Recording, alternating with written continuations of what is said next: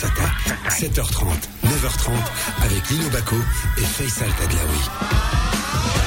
Moi, je vous donne un conseil, restez avec nous jusqu'à 9h30 parce que vu l'ambiance qu'il y a dans le studio de Radio Mars depuis ce matin, même si on était mal réveillé, là, on est bien réveillé et nous, les débats, ça commence bien avant. Hein, oui. Euh, plus on est de faux, plus on s'amuse. Non, ça dépend. Ça dépend le type de faux qu'il y a. Ok, ouais. Ok, ouais. lui pour une belle proportion. Hein. Bonjour Absamad qui réalise l'émission. Comment ça va? Tout va bien, Becher, cocher la baisse ah, ah, si Il est en train de faire un chat. Si je pouvais donner un micro. Il se fait, il fait ovation, un standing ah, oui, ovation. Ouais, standing ovation, c'est ça qu'il faut.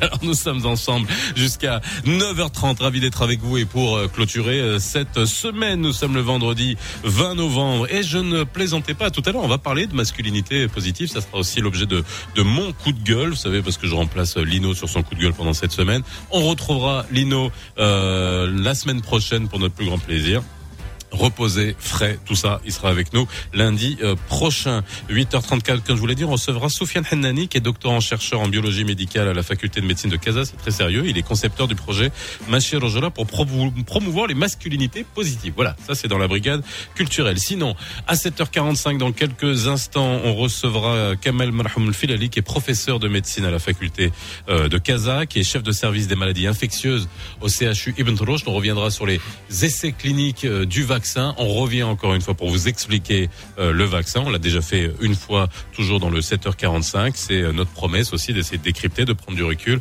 et de mieux vous expliquer les choses. Vous avez entendu Youssala dans le Flash Info. Il y a encore une fois un démenti qui a dû euh, être communiqué par le ministre de la Santé sur le prix du vaccin qui a été diffusé sur les réseaux sociaux, par les applications WhatsApp. Bref, on reviendra là-dessus à 7h45, à 8h45. Dans C'est quoi le problème aujourd'hui? Le HCP nous dit que plus de la moitié des salariés travaillent sans contrat au Maroc. Amine, hein? Mais après, est-ce que c'est Alors franchement, moi c'est juste un prétexte pour parler d'emploi, de la précarité, etc. Parce que ne pas avoir de contrat, vous savez que si vous n'avez pas de contrat, vous tombez sous la loi et sous le coup du code du travail. Mais ça dénote aussi beaucoup d'autres choses. Et c'est ça qu'on va essayer de lire derrière. On va essayer de lire ça euh, derrière. Et parfois, vaut mieux ne pas avoir de contrat que d'en avoir avec des clauses qui sont euh, qui sont euh, abusives. D'ailleurs, dans le contrat d'Absamad, on devrait en rajouter quelques-unes. Moi, je, je vais y réfléchir. Ouais. Hein Oui, oui. il est en train d'avoir peur. Si, si, si, si. Euh, je, te, je, te, prépare ça. Alors, et puis euh, c'est vendredi désormais la chronique de. Là, il veut son augmentation. Augmentation de travail, c'est pas de problème. Tout à l'heure, on va te, on va t'augmenter le. La dose. Il travaille, pas assez. Il travaille pas assez. Travaille pas bien d'accord. Il vient, euh, c'est juste parce qu'il travaille trop, il commence à. C'est son kiff, c'est son kiff. Voilà, il travaille quoi de 7h à 9h40 et puis après ça y est. Et après, il se plaint. Et après, il, voilà, c'est ta journée, Absamad, parce qu'on parle de masculinité. T'aurais mieux fait de taire ce matin. Euh, allez, mais bien sûr, il va y avoir du sport dans quelques instants. Euh, Kora, comme dirait Lino, ça sera tout à l'heure. On va parler euh, de tennis, de NBA et euh, d'automobile. Et puis le foot tout à l'heure avec Hicham Ben Said Alaoui, comme d'habitude à partir de 8h05. Et maintenant, il va y avoir du sport. 7h30, 9h30, nouveau Mars Allez, on retourne à Londres, pas pour parler du Brexit. D'ailleurs, il faudrait qu'on en parle un de ces jours. De, de, de, on n'en parle plus, hein, et des, des, conséquences de tout ça. Mais euh, on va pour les Masters de Londres et Nadal. On a des nouvelles. Et Nadal qui a dû euh, transpirer parce que son match a tardé contre euh, le Grec Tsitsipas. Il a fini aux alentours de minuit et s'est assuré une sixième qualification en dix participations au Masters. Il n'a jamais gagné. Il mhm. a dû euh, cravacher dur pour euh, l'emporter en trois manches, 6-4, 4-6, 6-2. Donc finalement, hiérarchie respectée. Nadal en demi-finale et Tsitsipas à sa place. la première numéro 1. Deuxième match au programme, Dominique Thiem s'est incliné face au Russe Roublev, 6-2, euh, 7-5. Ça ne change rien à la physionomie de ce groupe puisque Thiem affrontera le deuxième du groupe euh, qui se déroule ce soir et ça devrait être Djokovic ou Zverev. Alors que Medvedev euh, et Nadal proposeront un remake de la superbe finale de l'US Open 2019 qui avait duré près de 5 heures. C'est samedi. Ok. Ensuite, euh, où est-ce qu'on va après? La NBA Oui, NBA Action is Alors hier, on a parlé, on a parlé, ouais. It's fantastic. Je me rappelle plus comment il disait, ouais, bref. Mais euh, hier, on a parlé euh, de la draft de la NBA et là, le business commence, quoi. Ah, en le, plein. hein. le business, c'est. Enfin, euh, on va dire qu'il avait déjà commencé, hein, mais bon, là, euh, ça se euh, concrétise. je vais vous parler d'une affaire qui ne s'est pas concrétisée encore. Ouais. C'est celle de- du Serbe Bogdan Bogdanovic. Euh, les Milwaukee Bucks le voulaient, les Sacramento Kings pouvaient et voulaient le transférer, mais ils ne pouvaient pas négocier le transfert avant vendredi. Mhm. Du coup, l'affaire ne s'est pas encore conclue parce que le Serbe ne veut pas partir. Il est bien en Californie. Bah, tu. Parce qu'il aurait, il irait à Milwaukee, même pour gagner des titres? Et lui, en plus de ça, il a envie de gagner beaucoup plus d'argent, donc il faut faire monter les enchères. Il est agent libre. Donc il faut, euh, bien évidemment, euh, se faire désirer. Du coup, le deal ne s'est pas encore conclu, et euh, en même temps, pour éviter tout soupçon de collision et de ce qu'on appelle le tempering, c'est-à-dire des négociations bien avant terme, Ouais. on a fait ce qu'on a, ce qu'on, ce qu'on appelle, on a, on a fait un sursis. Voilà, on sursoit à la négociation et cette affaire va être la plus importante ou une des plus importantes du marché et le joueur est de plus en plus convoité. D'autres infos, euh, ben il y en a qui, euh, il y en a qui ont fait ce qu'on appelle un sweep dans l'effectif. C'est le cas des Philadelphia 76ers qui ont échangé Al Horford contre Danny Green, Daryl Morey et puis l'arrivée également de Josh Richardson donc ça fait trois pour le prix d'un. Euh, il avait déjà été échangé lui contre Jimmy Butler la saison dernière, donc il, il arrive. Il récupère donc le, le 36e choix du, du draft et puis euh, Doc Rivers récupère également le frère cadet de Stephen Curry, Seth Curry, qui arrive des Dallas Mavericks. Lui, c'est un spécialiste du tir à trois points. Et puis, il y a un joueur qui revient à ses premières amours, c'est Ricky Rubio, le meneur euh, l'année dernière des Phoenix Suns. Rubio. Oui, espagnol de nationalité, catalan. Euh, il avait été drafté il y a 9 ans par les euh, Minnesota Timberwolves. Il est passé ensuite par les Utah Jazz et les euh, Phoenix Suns. Phoenix l'a transféré euh, à Oklahoma. Il est resté à Oklahoma deux jours puisqu'il a fait l'objet d'un deal et il atterrit de nouveau à Minnesota, à Minneapolis. Ce n'est pas la, la franchise la plus glamour, hein, euh, Minnesota Timberwolves. Ça fait partie des cancres la saison dernière. Donc je ne sais pas, est-ce que c'est un projet d'avenir? Est-ce que Ricky Rubio est content de son retour euh, à Minnesota? D'ailleurs, il avait fait, il avait écrit un tweet après la décision des, des Phoenix Suns de le transférer à Oklahoma en disant bah il y a négocio, quel business? Parce qu'il n'était pas content. Parce que ça s'est fait à son insu sans qu'il soit au courant et ça c'est un peu un des vices de la NBA. Et puis euh, Alors en parlant de NBA, on va vers Clay Thompson qui est out pour toute la saison. Alors Clay Thompson fait partie d'une équipe qui est euh, la Golden State Warriors et ça fait partie de cette spécificité dont on parle souvent aussi euh, dans les modèles euh, sportifs Économique. de franchise. Alors c'est une franchise euh, californienne quoi d'une équipe qui est basée à était à San Auckland. Francisco. Elle Ouais. était à Auckland. Maintenant, elle est à San Francisco carrément. Mais l'histoire de Clay Thompson, c'est que c'était un des, des, des shooters à trois points de cette équipe. Il avait fait partie de cette équipe mythique avec Stephen Curry, Kevin Durant. S'était blessé il y a deux ans lors de la finale, lors du sixième match de la finale contre euh, Toronto Raptors. Il a fait une année blanche, donc saison 2019-2020. Il reprend avec euh, l'espoir de Surtout que les Golden State Warriors sont tombés de très très haut. hein. C'était la franchise à succès. C'est devenu euh, la dernière franchise en termes de résultats la saison dernière. Voilà, il se reblesse. Et c'est euh, une conséquence grave parce que euh, c'est lors d'un exercice qu'on appelle un workout, victime d'une rupture du tendon d'Achille une nouvelle fois. Donc année blanche à nouveau pour Clay Thompson. C'est pas bon pour le moral. C'est pas du tout bon pour le moral du joueur. Alors, ce qui est bon pour le moral, c'est d'entendre parler de Sébastien Loeb et de se dire que il reprend ses essais sur son nouveau prototype en but du Dakar 2021. Oui, il a découvert le mois Janvier. dernier en Grande-Bretagne et puis il a roulé dans le désert de Dubaï Ouais. avec le BRXT1. C'est avec ce véhicule qu'il prendra part euh, au prochain Dakar, 3 au 15 janvier prochain en Arabie Saoudite. Il est équipé d'un moteur Ford V6, V6, développant ouais. 400 chevaux. Et euh, lors d'une première déclaration, il a tenu à souligner la fiabilité, la solidité l'agilité de ce prototype. On voit que il a de l'ambition, qu'il a envie, euh, je dirais, de réussir ce challenge. Il a été champion du monde des rallyes WRC et aujourd'hui, Bah, c'est le Dakar Voilà qui sont un autre extraterrestre. Hein. Hein, que c'est Lewis Hamilton dont on parle là en ce moment, bien entendu, un extraterrestre, mais Loeb, c'est un extraterrestre. Dans sa spécialité. Et aujourd'hui, euh, il s'est lancé de nouveaux défis. C'est comme Fernando Alonso qui avait euh, réussi à gagner aux 24 heures du Mans, qui a fait les 500 miles d'Indianapolis, et euh, qui s'était lancé de nouveaux challenges avant de retourner aux premières amours, la, la F1. Et c'est vrai que ce sera très intéressant de voir s'il est capable cette fois-ci d'assumer un statut de leader d'équipe et d'aller gagner ce Dakar enfin. 7h43 dans quelques instants. On revient sur les essais cliniques du vaccin et vous pourrez nous appeler au 05 22 226 226 après euh, l'interview de Kamel Malhamoul Filali qui est chef de service des maladies infectieuses au CHU Ibn Roche de euh, Casablanca et qui a supervisé les essais cliniques des vaccins à Casa.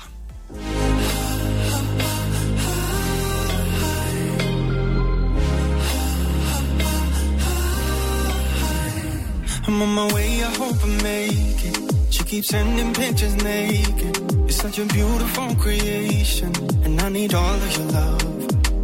Playing in the summer heat, sex on the rocks and on the beach, yeah. Like a perfect movie scene, oh, oh yeah. Your body drives me crazy. I wanna take it off.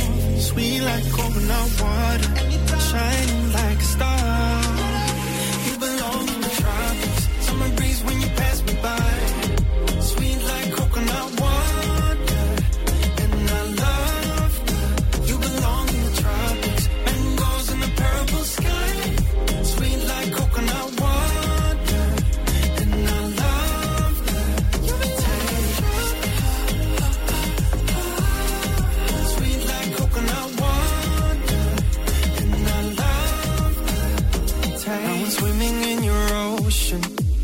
God for your devotion.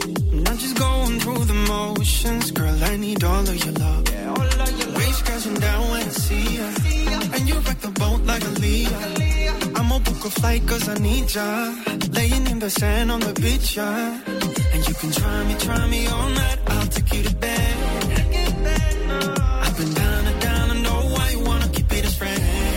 Your body drives me crazy. I wanna take it off. Sweet like coconut water, shining like a star.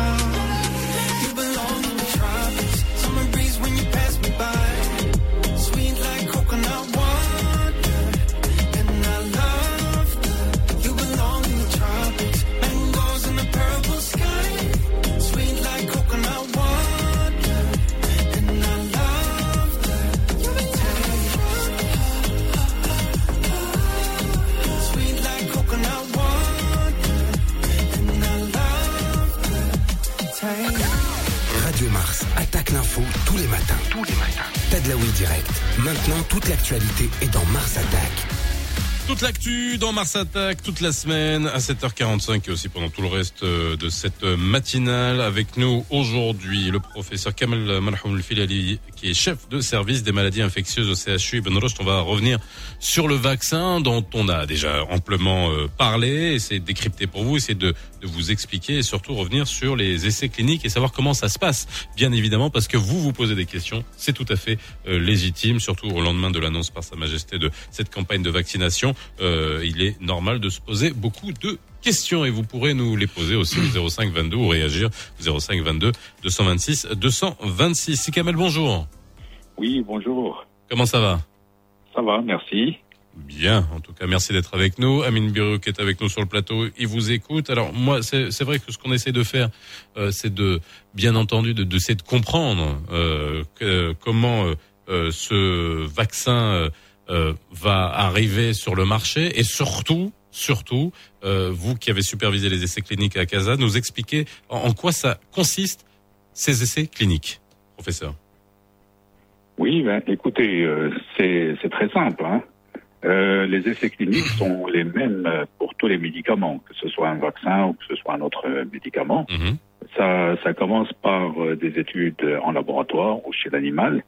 Ça, c'est ce qu'on appelle les, les essais précliniques. Mhm. Et puis ensuite, on arrive aux essais cliniques. Et là, il y a plusieurs phases.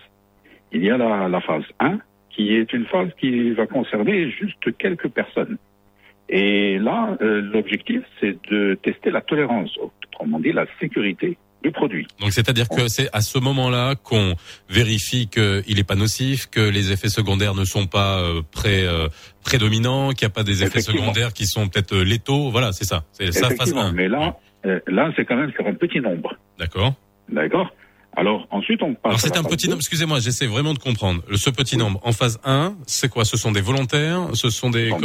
D'accord, ok. Ah, ce sont des volontaires, bien Mhm. sûr. Ce sont Et ça se passe et- comme ça à l'international. J'imagine qu'il y a une, une procédure qui est euh, qui est commune et qui doit être euh, quoi, de, donnée par l'OMS ou c'est donné par quel type d'organisme?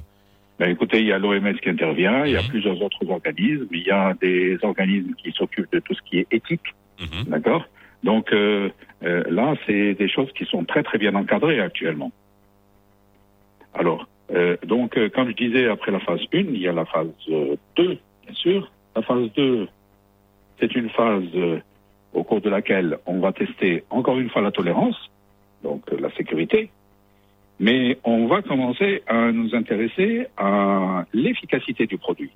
Autrement dit, les objectifs thérapeutiques du produit vont être euh, recherchés. D'accord. Voilà. Alors euh, là, ça se fait sur euh, un nombre plus important de personnes. Et en même temps qu'on recherche l'effet bénéfique euh, du, du produit, Mhm. on va essayer de trouver la, la bonne dose à, à administrer à la personne. Autrement dit, une dose euh, qui, qui, ne, qui donne un effet suffisant avec un minimum euh, d'effets indésirables. Voilà. Alors ça, c'est phase 2, euh, euh, de augmenter l'échantillon sur lequel on fait le test. Donc un et on couple effet secondaire et efficacité du produit et on ajuste. Alors c'est pas la posologie dans le cas d'un vaccin, mais en tout cas la spécifie quantité. la dose. Voilà, on spécifie la, la dose. dose. Alors Voilà. juste, alors moi une question sur cette euh, phase-là et notamment euh, la dernière fois on a on a reçu un, un de vos confrères et euh, qui nous disait de manière extrêmement intéressante que euh, il y a euh, euh, on, on dressait on avait l'ambition de dresser le génome marocain justement pour adapter les thérapies, pour adapter les, les, les traitements dans certains médicaments. Quand vous me dites vous faites cette, euh, ce test ici au Maroc pour adapter la dose, est-ce que ce que vous faites là, c'est chaque pays le fait? Ou Ah est-ce que cette dose, par exemple, ça va être euh, dans, dans euh, c'est quelque chose de très commun? Euh, non, euh, désolé, je me suis peut-être mal exprimé, Oui. mais la phase 1 et la phase 2 n'est pas faite au Maroc. D'accord, voilà. C'est le laboratoire promoteur, celui qui a euh, découvert le médicament ou le vaccin ou qui l'a élaboré, c'est lui qui est chargé de faire la phase 1 et la phase 2. Voilà, je voulais vous l'entendre dire. Voilà. Il fallait, il faut absolument que qu'on passe ces deux phases avant de passer à la phase 3 Très bien. qui, auquel a contribué le Maroc. Alors, Alors, quels sont les tenants et aboutissants de cette phase 3 En quoi ça consistait? Alors on y arrive justement, voilà, à la phase 3. Voilà. Alors, effectivement, là, euh, on va euh, avoir deux groupes de personnes, deux groupes de volontaires. Un groupe qui va recevoir effectivement le vaccin et un autre groupe qui va recevoir un placebo, c'est-à-dire un produit qui va être injecté, Et Mais qui n'a aucun effet. vaccin. Voilà. qui a aucun effet. D'accord? Alors, euh, on va mener cette euh, étude sur un certain nombre de personnes, et là, bien sûr, on passe à euh, le laboratoire qui est en train d'élaborer le vaccin, lui, il a besoin euh, d'avoir des données concernant plusieurs milliers de personnes, des dizaines de milliers de personnes, parce qu'on n'est plus dans le, le petit effectif de la phase 1 ou de la phase 2. Alors, là, euh, ce, ce qui est fait, c'est encore une fois voir la tolérance du produit, c'est-à-dire la sécurité, puisque là, on est sur de grands nombres, et en même temps, on va s'assurer de l'efficacité. Voilà. Donc, euh, euh, cette efficacité va se faire de façon comparative entre ceux qui ont reçu le vaccin et ceux qui n'ont pas reçu le vaccin. Mhm. Et ainsi, on va pouvoir déterminer est-ce que ceux qui ont reçu le vaccin sont effectivement, euh, disons, protégés par rapport à la maladie qu'on est en train d'éviter. Ici, c'est le, euh, c'est la Covid-19. Alors, je reviens sur des fondamentaux, mais c'est toujours intéressant de, de le savoir. Ces études, enfin, euh, de- en double en double aveugle, hein, avec euh, le, le placebo et le, médicament, c'est ce qui est fait, c'est ce qui est commun et on entend, on en entend parler. euh, voilà, euh, quand on lit dans les médias des articles et des explications, on entend soit double aveugle, soit ces histoires de placebo. Aujourd'hui, juste pour revenir, euh, c'est comme ça qu'on teste n'importe quel médicament pour voir son efficacité. Oui, effectivement, parce que ça permet d'éliminer tout parti pris. Par exemple, moi je suis l'investigateur et bon, je suis plus ou moins pour le produit. Ben, je vais peut-être, euh, euh, je vais peut-être apporter des, euh, ma, mon jugement. Voilà, mon jugement Mhm. ne sera pas euh, tout à fait euh, impartial. Voyez? Donc, euh, euh, il, il ne faut pas que l'investigateur soit au courant de ce qu'a reçu le volontaire. Mhm. Et également, le volontaire ne doit pas savoir ce qu'il a reçu. Comme ça, on demande à tout le monde de nous rapporter euh, ce, ce qui a été constaté, tout simplement. Et c'est ultérieurement qu'on va lever, si vous voulez, euh, euh, ce, ce masque, ce qu'on appelle l'aveugle. Mhm. Donc à ce moment-là, on va connaître les deux groupes, savoir que- quels étaient les volontaires qui étaient dans le premier groupe, quels étaient, quels étaient les volontaires qui étaient dans le deuxième groupe, et ainsi pouvoir comparer ce qui s'est passé dans le groupe qui a reçu le vaccin et ce qui s'est passé dans le groupe qui n'a pas reçu le vaccin. Alors justement, vous, vous avez sé- supervisé ces essais cliniques à Casablanca. Quelles sont les principales conclusions sur cette phase d'essai? Alors les, les principales conclusions, moi je commencerai déjà par euh, la tolérance, donc la Mhm. sécurité. Ce que nous avons constaté, c'est que euh, malgré le fait que nous ne pouvons pas euh, dire est-ce que c'est des personnes qui ont reçu le vaccin ou qui, Oui. qui ont reçu le placebo, mais globalement, globalement, Et c'est nous n'avons 50-50, pas on est bien d'accord, c'est moitié-moitié. 50-50, Ok, tout à très bien. Tout à fait. Euh, à Casablanca, nous avions 200 volontaires, Oui. donc il y avait 100 volontaires qui ont reçu le vaccin et 100 qui ont reçu le placebo. Très bien. Voilà. Alors sur ces 200 personnes, euh, il n'y a pas eu d'effet indésirable grave. Déjà, ça c'est très important. D'accord?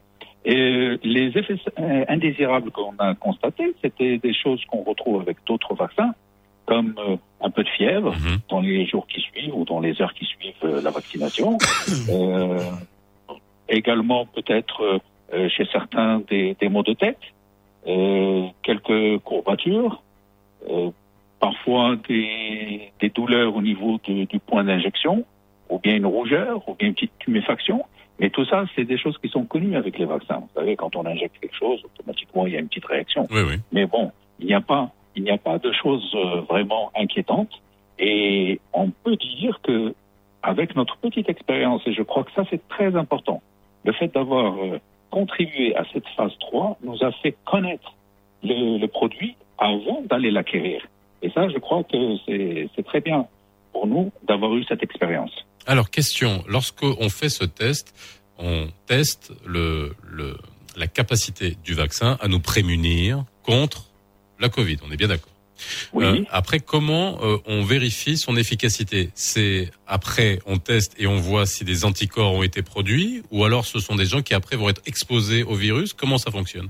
Bah, en fait, c'est les deux. Mhm. Parce que d'abord, on va doser les anticorps, ça c'est très facile à faire. Mhm. Donc on saura si les personnes euh, qui ont reçu une injection via le vaccin, ben, ils ont augmenté les anticorps anti-SARS-CoV-2. Euh, on va même aller plus loin. On va aller voir dans ces anticorps qui ont été élaborés par l'organisme, euh, quelle est la part des anticorps qu'on appelle neutralisants. Parce que tous les, anti euh, tous Oui, les tous les anticorps- anticorps vont pas attaquer le virus, c'est euh, ça Voilà, Oui. ils ne seront pas efficaces en Oui. termes de protection. Voilà. Donc euh, là, on va pouvoir aller dans le détail, aller voir combien il y a eu d'anticorps neutralisants. Et là, c'est quand même une donnée très importante. On va pouvoir aussi faire des études concernant les cellules. Les cellules, parce que vous savez qu'il n'y a pas juste la défense par euh, anticorps, qu'on Mhm. appelle la défense humorale. Il y a aussi la défense cellulaire. Donc euh, des cellules qui ont été en contact avec euh, un virus, même un virus inactivé, donc mort, ces cellules vont garder en mémoire, le, disons, le- la structure de ce virus, les caractéristiques de ce virus. Et lorsque ces virus vont être mis en contact avec le virus, euh, le vrai, donc euh, vivant, eh bien, elles le connaissent déjà et peuvent réagir extrêmement vite pour euh, contrecarrer toute invasion par ce virus.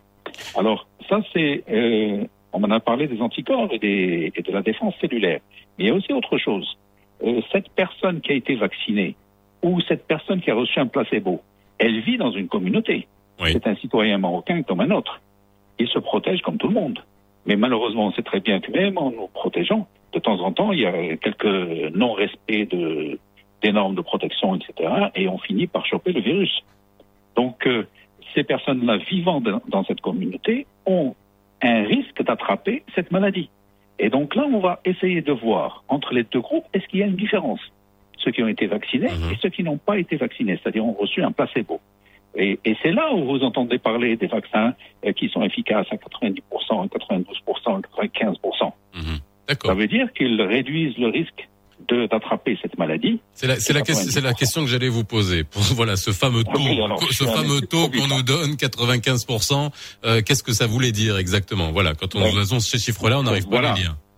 Voilà, donc ça veut dire tout simplement que euh, si euh, euh, euh, s'il y a eu, euh, bon, je prends un exemple pour être simple, s'il y a eu 100 contaminations euh, dans le groupe qui n'a pas reçu de, de vaccin, c'est-à-dire le groupe placebo, ben on va retrouver euh, 10 contaminations dans celui qui a reçu le, le vaccin. Ça veut dire qu'il y a une réduction de, de 90%. Voilà, tout simplement. D'accord. Dernière question, et ça c'est pure euh, pure curiosité euh, de ma part, et c'est euh, euh, de et Amine. euh, Regarde-moi quand je pose cette question. J'aimerais ton avis. C'est la force de de l'esprit, le placebo. On sait que le placebo parfois ça agit bon sur C'est d'autres types. efficace parfois. Mais dans, dans le dans le cas des vaccins, j'imagine que non. Vous allez pas me dire qu'à un moment donné, une- un corps peut générer des, des, des anticorps sur une maladie sans qu'il ait reçu le vaccin, euh, Sans le- que l'esprit. euh, l'esprit actif, Oui. le, le principe Non. actif. Non. Non, non, on- existe ça ne va pas, pas permettre de générer euh, des anticorps ou une protection. Mais, mais, Mais ça le- peut générer d'autres choses. Voilà, voilà, exactement. C'est pour ça. C'est-à-dire que euh, les composants qui existent dans le vrai vaccin, Oui. ben, on va les mettre dans le placebo, D'accord. d'accord Mais sans le virus tué. Inactivé. Voilà. Et, et ça, ça permet quand même de voir s'il y a une différence euh, entre les deux et on élimine tous les, les risques euh, qui peuvent être inhérents euh, au vaccin. Mais ça, c'est passionnant parce que la force de l'esprit sur le corps, parfois, est juste euh, absolument incroyable et ça, on pourrait y revenir. Merci en tout cas, professeur, de nous avoir expliqué ça de manière extrêmement simple. Je pense qu'on a tout compris et de toute façon, on posera très didactique. absolument. Au moins, là, on a tout compris. Merci encore une fois, euh, professeur, d'avoir été euh, avec nous ce matin. Euh, je vous rappelle Kamal Marhamoun Filali, vous êtes chef de service des maladies infectieuses au CHU Ibn Rushd et vous avez euh, supervisé les essais cliniques euh, phase 3 du, euh, du pas du virus, du vaccin. Appelez-nous 05 22 226 226 si vous avez une réaction par rapport à ce que vous avez entendu, à la manière avec laquelle euh, l'essai clinique a été mené chez nous au Maroc. Avez-vous confiance maintenant quand vous écoutez ce genre d'explications Voilà, en tout cas, on en a de plus en plus des explications qui sont euh, rationnelles. Il est 8 heures, on va euh, vers le Flash Info avec... comment elle s'appelle? Yusra Al-Mansouri, elle est là.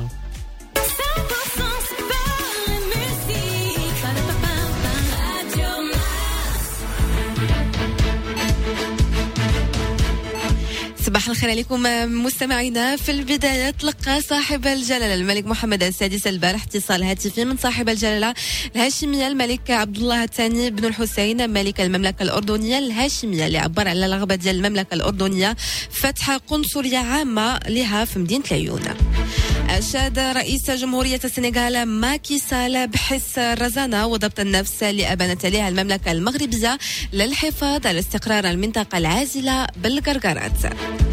نفت وزارة الصحة البارح خبر زائف بشأن شراء المغرب لقاح الصيني المضاد لكوفيد 19 ب 27 درهم للجرعة مؤكدة بأن السعر ديال البيع للمواطنين مازال ما تمش التحديد ديالو. دوليا أظهرت النتائج النهائية لإعادة فرز الأصوات في ولاية جورجيا احتفاظ المرشح الديمقراطي جو بايدن بتقدمه على منافسه دونالد ترامب وأعلنت السلطات في الولاية ديال جورجيا إعادة الفرز الفرز اليدوي ديال أصوات الناخبين في الانتخابات الرئاسية اللي تقامت نهار 3 نوفمبر الجاري تبتات فوز الديمقراطي جو بايدن.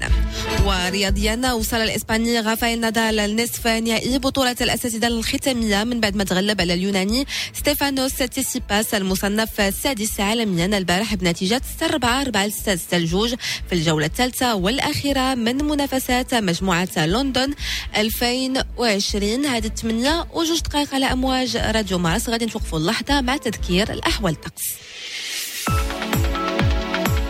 أجواء مستقرة اليوم في جميع أرجاء المملكة. الدار البيضاء والرباط سماء مغيمة مع درجات الحرارة اللي غادي تراوح ما بين 17 و 24 درجة. نفس الشيء في الجهة الشرقية وفي جهة فاس مكناس. في مسمى غادي تكون صافية. في شمال المملكة وفي مدينة مراكش وأكادير فين درجات الحرارة غادي توصل ل 26 درجة. في المقابل شوية ديال السحابة غادي تكون في جنوب المملكة وتحديدا في مدينة العيون والداخلة مع ارتفاع درجات الحرارة ل 27 درجة 8 وثلاثة دقائق تقريبا على أمواج راديو مارس عودة لك فيصل الباقي فقرات برنامج لو نوفو مارس اتاك Et oui, il est 8h02 et vous êtes dans le nouveau Mars Attack. Nous sommes ensemble jusqu'à 9h30. N'hésitez pas à nous appeler 05 22 226 226 par rapport à ce que vous avez entendu avec euh, le professeur Kamel Mahmoud El Filali, qui est chef de service des maladies infectieuses au CHU Ibn Roche. On prendra un de vos appels avant le Flash Info de 8h30. Bienvenue sur Radio Mars si vous venez nous rejoindre. Cette émission vous est présentée par la MDJS, premier partenaire du sport national. MDJS, faire gagner le sport. Le nouveau Mars Attack, 7h30, 9h30, avec Lino Baco et Faisal Tadlaoui. Et oui, Lino Baco nous rejoindra la semaine prochaine. Amine Biro qui est avec moi jusqu'à 9h30. Dans quelques instants, le morning foot euh, avec Hicham Ben Said euh, Elaoui. Hein, on va parler de la Botola. On va parler du rassemblement des locaux, des joueurs de, qui vont préparer le Chan, du, euh, du tirage au sort de la Botola c'est dimanche, du mercato, et puis, euh, si le temps le permet, quelques belles affiches hein, ce week-end en Europe. Très bien, dans quelques instants, le morning foot. Ne vous éloignez pas trop du poste. Ne vous éloignez pas trop du poste. Lino Baco et Faisal Tadlaoui reviennent juste après ça. شنو هو فيفغ ايكو هي تعيش طبيعة في قلب مدينة تدوز وقت أقل في سيارتك. طريقك تولي نزاهة. تمشي على رجلك ولا فوق دراجتك. الحياة اليومية كتسهل ملي كيكون كل شيء قريب منك. تمتع في حومتك بين جيرانك صحابك وحبابك زناتة المدينة فين تحلالك العيشة. فيفريكو هي تعيش ما بين طبيعة. والبحر اللي احتاجتها حومتي لقيتها. مدرسة الوليدات يمشيو لها على رجيلات. مارس رياضتي وقدام باب عمارتي. ايكو سيتي زناتي المدينة اللي تجمعنا. مدينة كتوالمنا. فيفريكو هو العيش في زناتة أول مدينة بيئية الإفريقية التي تحمل علامات إيكو سيتي لابيل المدينة البيئية زناتة مدينة كل التطلعات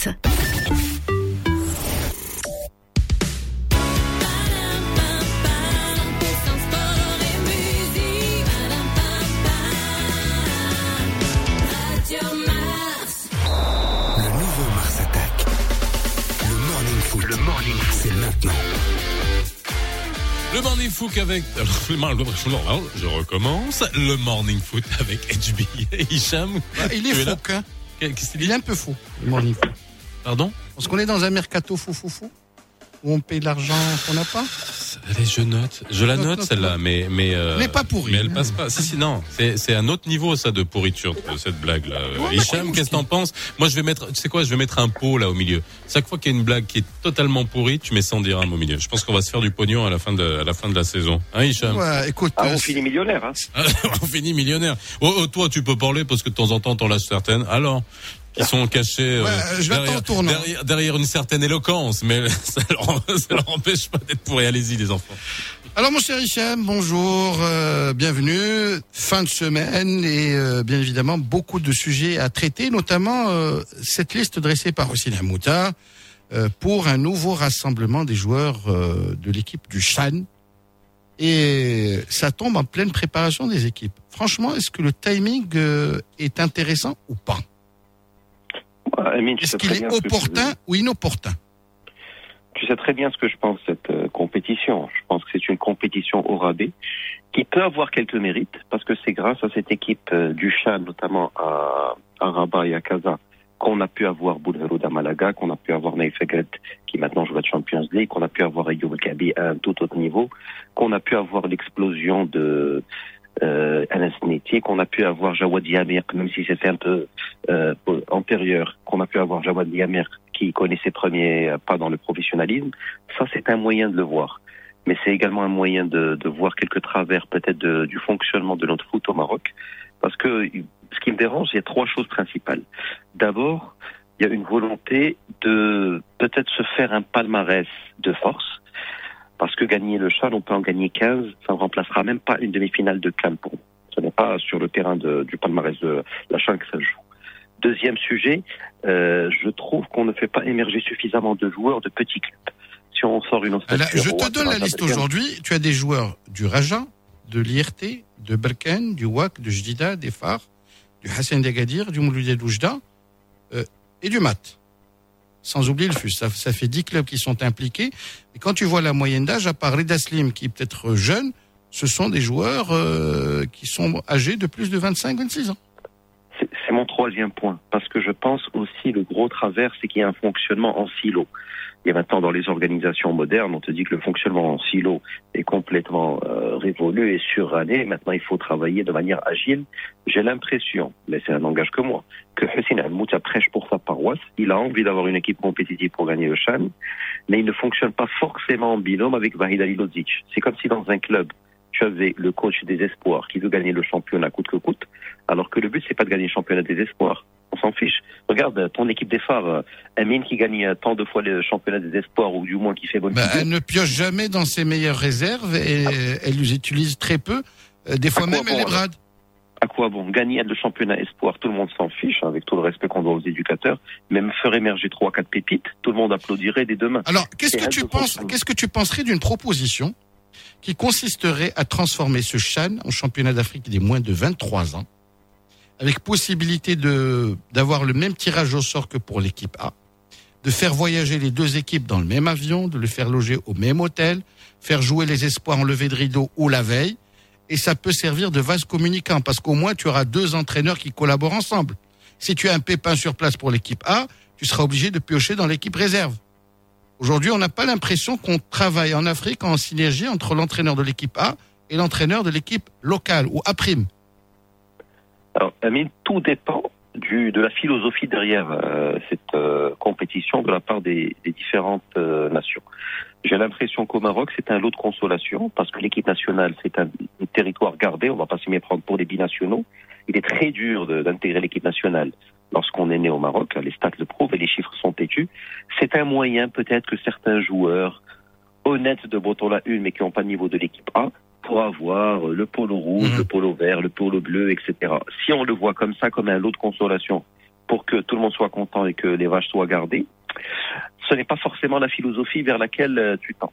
Un autre effet pervers que je vois à cette euh, proposition, c'est que déjà qu'on se plaint que les championnats africains sont pillés par différents scouts, recruteurs et, euh, et équipes, là on leur servirait sur un plateau euh, un, un panel avec euh, ce qui se fait de mieux sur le continent. Les clubs, euh, peut-être même de seconde zone, viendraient piocher et on aurait des compétitions africaines encore plus faibles. Moi, je pense tout bêtement, le modèle à suivre, ça reste le modèle égyptien. Et ça ne date pas d'aujourd'hui, ça date depuis une cinquantaine d'années.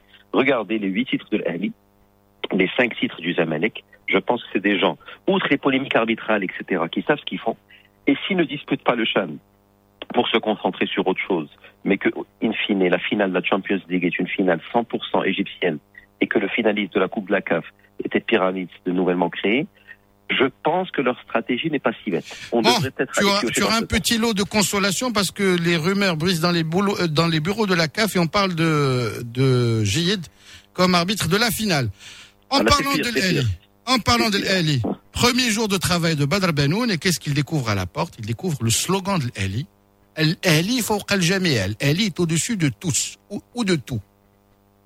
Est-ce qu'on ne pourrait pas avoir ce genre de devise dans nos clubs quand des joueurs se prennent pour des starlets ou les présidents se prennent pour des divas alors que dans des structures aussi rodées que l'Ali, qui ont pr- près de 100 ans, c'est le club qui passe avant tout? Ben, c'est une évidence rare, euh, Amine. Euh, Deutschland over alles et tous les slogans qui vont dans ce sens. Il y a des Luis Fernandez a mis sur le banc Ronaldinho parce qu'il n'était pas sérieux à l'entraînement. Luis Van Gaal a mis sur le banc Rivaldo parce qu'il voulait pas jouer ailier gauche, il voulait repiquer dans l'axe, il a fait s'asseoir.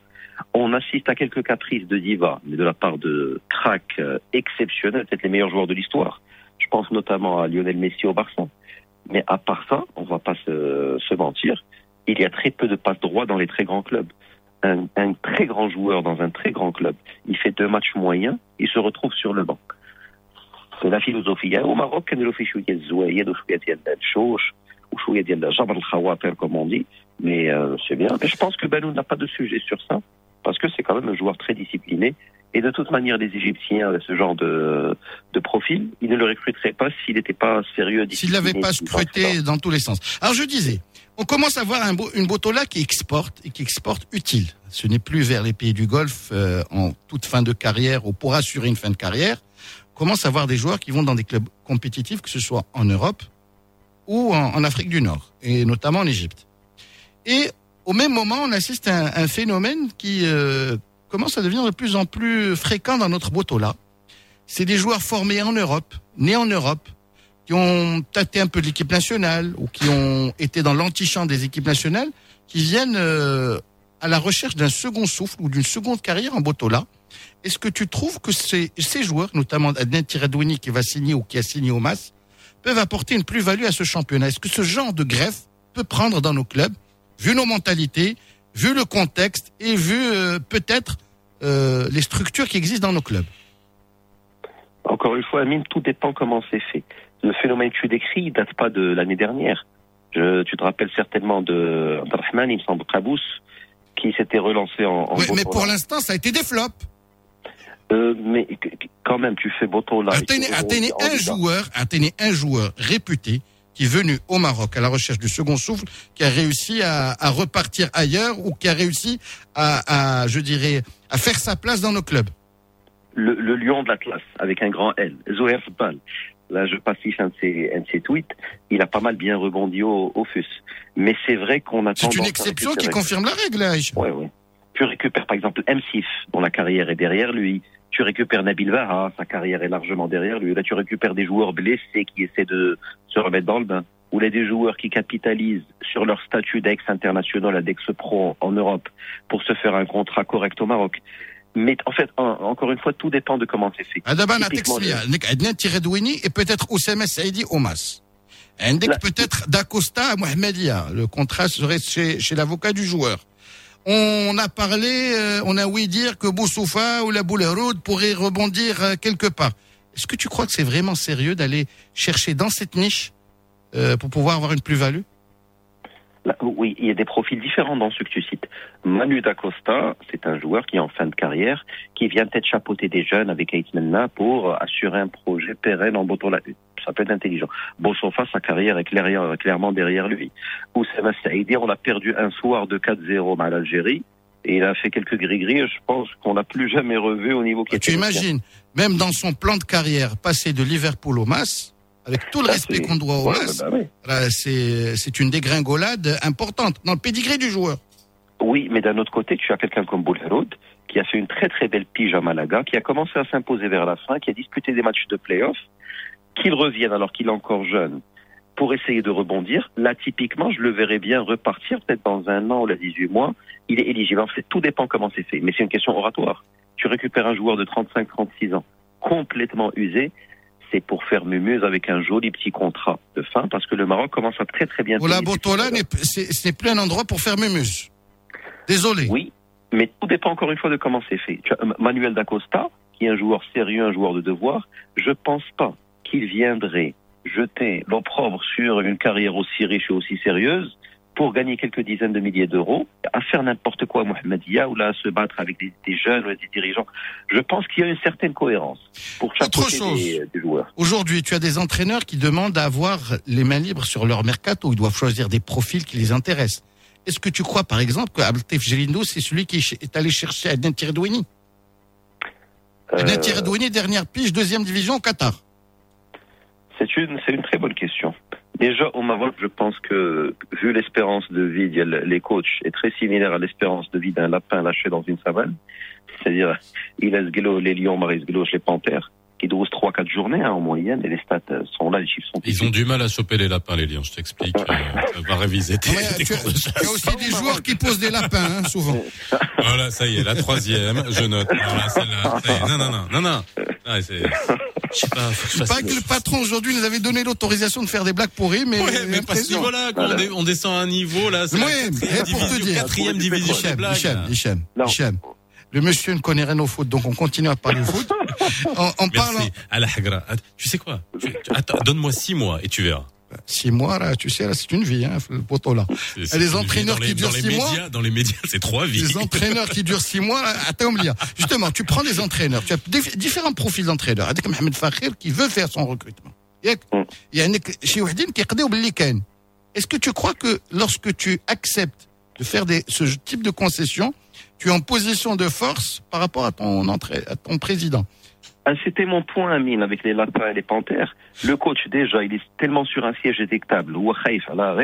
S'il fait un match nul à domicile, je pense qu'il y a très peu de coachs qui, en plus, la ramènent sur le volet recrutement, sur d'autres volets, qui sont la priorité d'un comité directeur ou d'un président. Je parle pas du MAS, hein, je parle en général, parce qu'il y a des intérêts mercantiles évidents où le coach ne veut pas rentrer sur ses plates-bandes.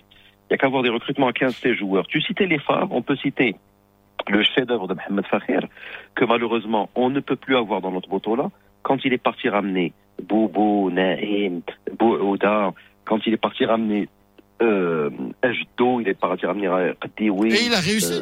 euh, Et il a et- réussi. Et on parle de gars, un gars qui a Marrakech, un gars qui était en amateur, un gars qui, Qui était se retrouve en équipe nationale. balancé من الراجة مشى الجديدة qui est Qadioui, Jawad Bououda qui était même pas titulaire en deuxième division, arrière droit. euh, tu avais le ta- euh, Tu avais tu avais Jafari, tu avais Absadar, tu avais... C'est un chef-d'œuvre. Ce qu'il a fait. Chez, chez les chefs-d'œuvre, tu les retrouveras très rarement. D'ailleurs, en parlant de recrutement, on reste dans le MAS. Tu sais qu'ils ils peuvent être sur un recrutement malin parce que Jamal Harkas aurait demandé à partir. Parce que Oui, à Oujda, à Oujda, euh, les infos euh, sont suffisamment fiables. Pour l'instant, la greffe Waddo ne prend pas. Avec toute l'amitié que j'ai pour mon ami Abslam. Ouais, mais Weddo, on le connaît, il, il est très sérieux et il vient d'une région. peu trop. Il, il- il vient d'une culture minière, euh, Amine. Beaucoup de solidarité, beaucoup d'abnégation, beaucoup presque de honte à gagner autant d'argent alors que les papas étaient mineurs et descendaient à la mine pour euh, un SMIC ou moins qu'un SMIC. C'est une autre culture. Mais il y en a pour faire la blague, hein, une cinquième blague pourrie.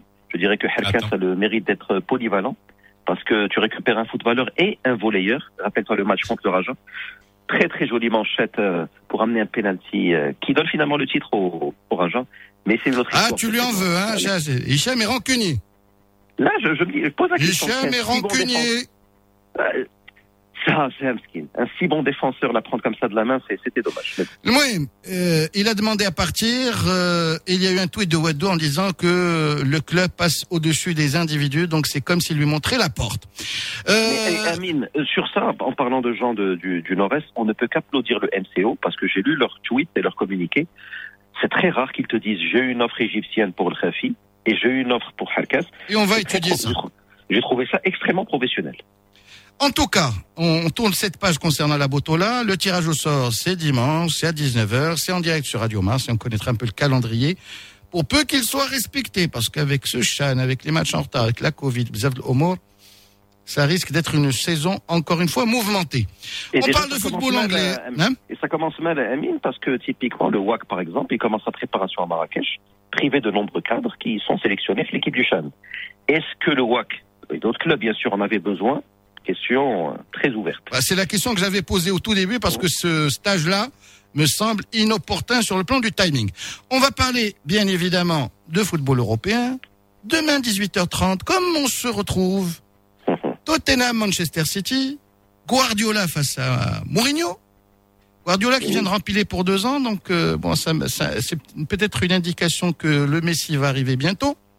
Qu'est-ce que tu penses de ce match-là entre deux équipes qui, qui ont, un, je dirais, un profil différent et surtout un parcours différent cette saison en premiership Euh, Je pense que Tottenham sur le papier a un super 11 et on ne le répète pas suffisamment.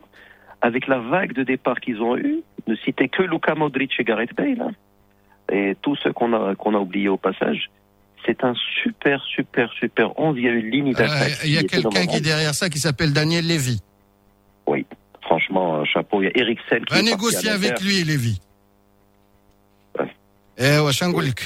Mais ça, ça, c'est vrai qu'aujourd'hui, le, le, le duel n'a plus la même saveur entre Mourinho et Guardiola d'il y a 10 ans, hein, lorsqu'ils étaient tous deux en, en Liga. Mais euh, ça peut être, euh, ça peut être intéressant. Ça peut être. euh, Et puis, là, il faut pas oublier que Mourinho avait offert sa candidature pour entraîner le Barça quand il était traducteur de Robson.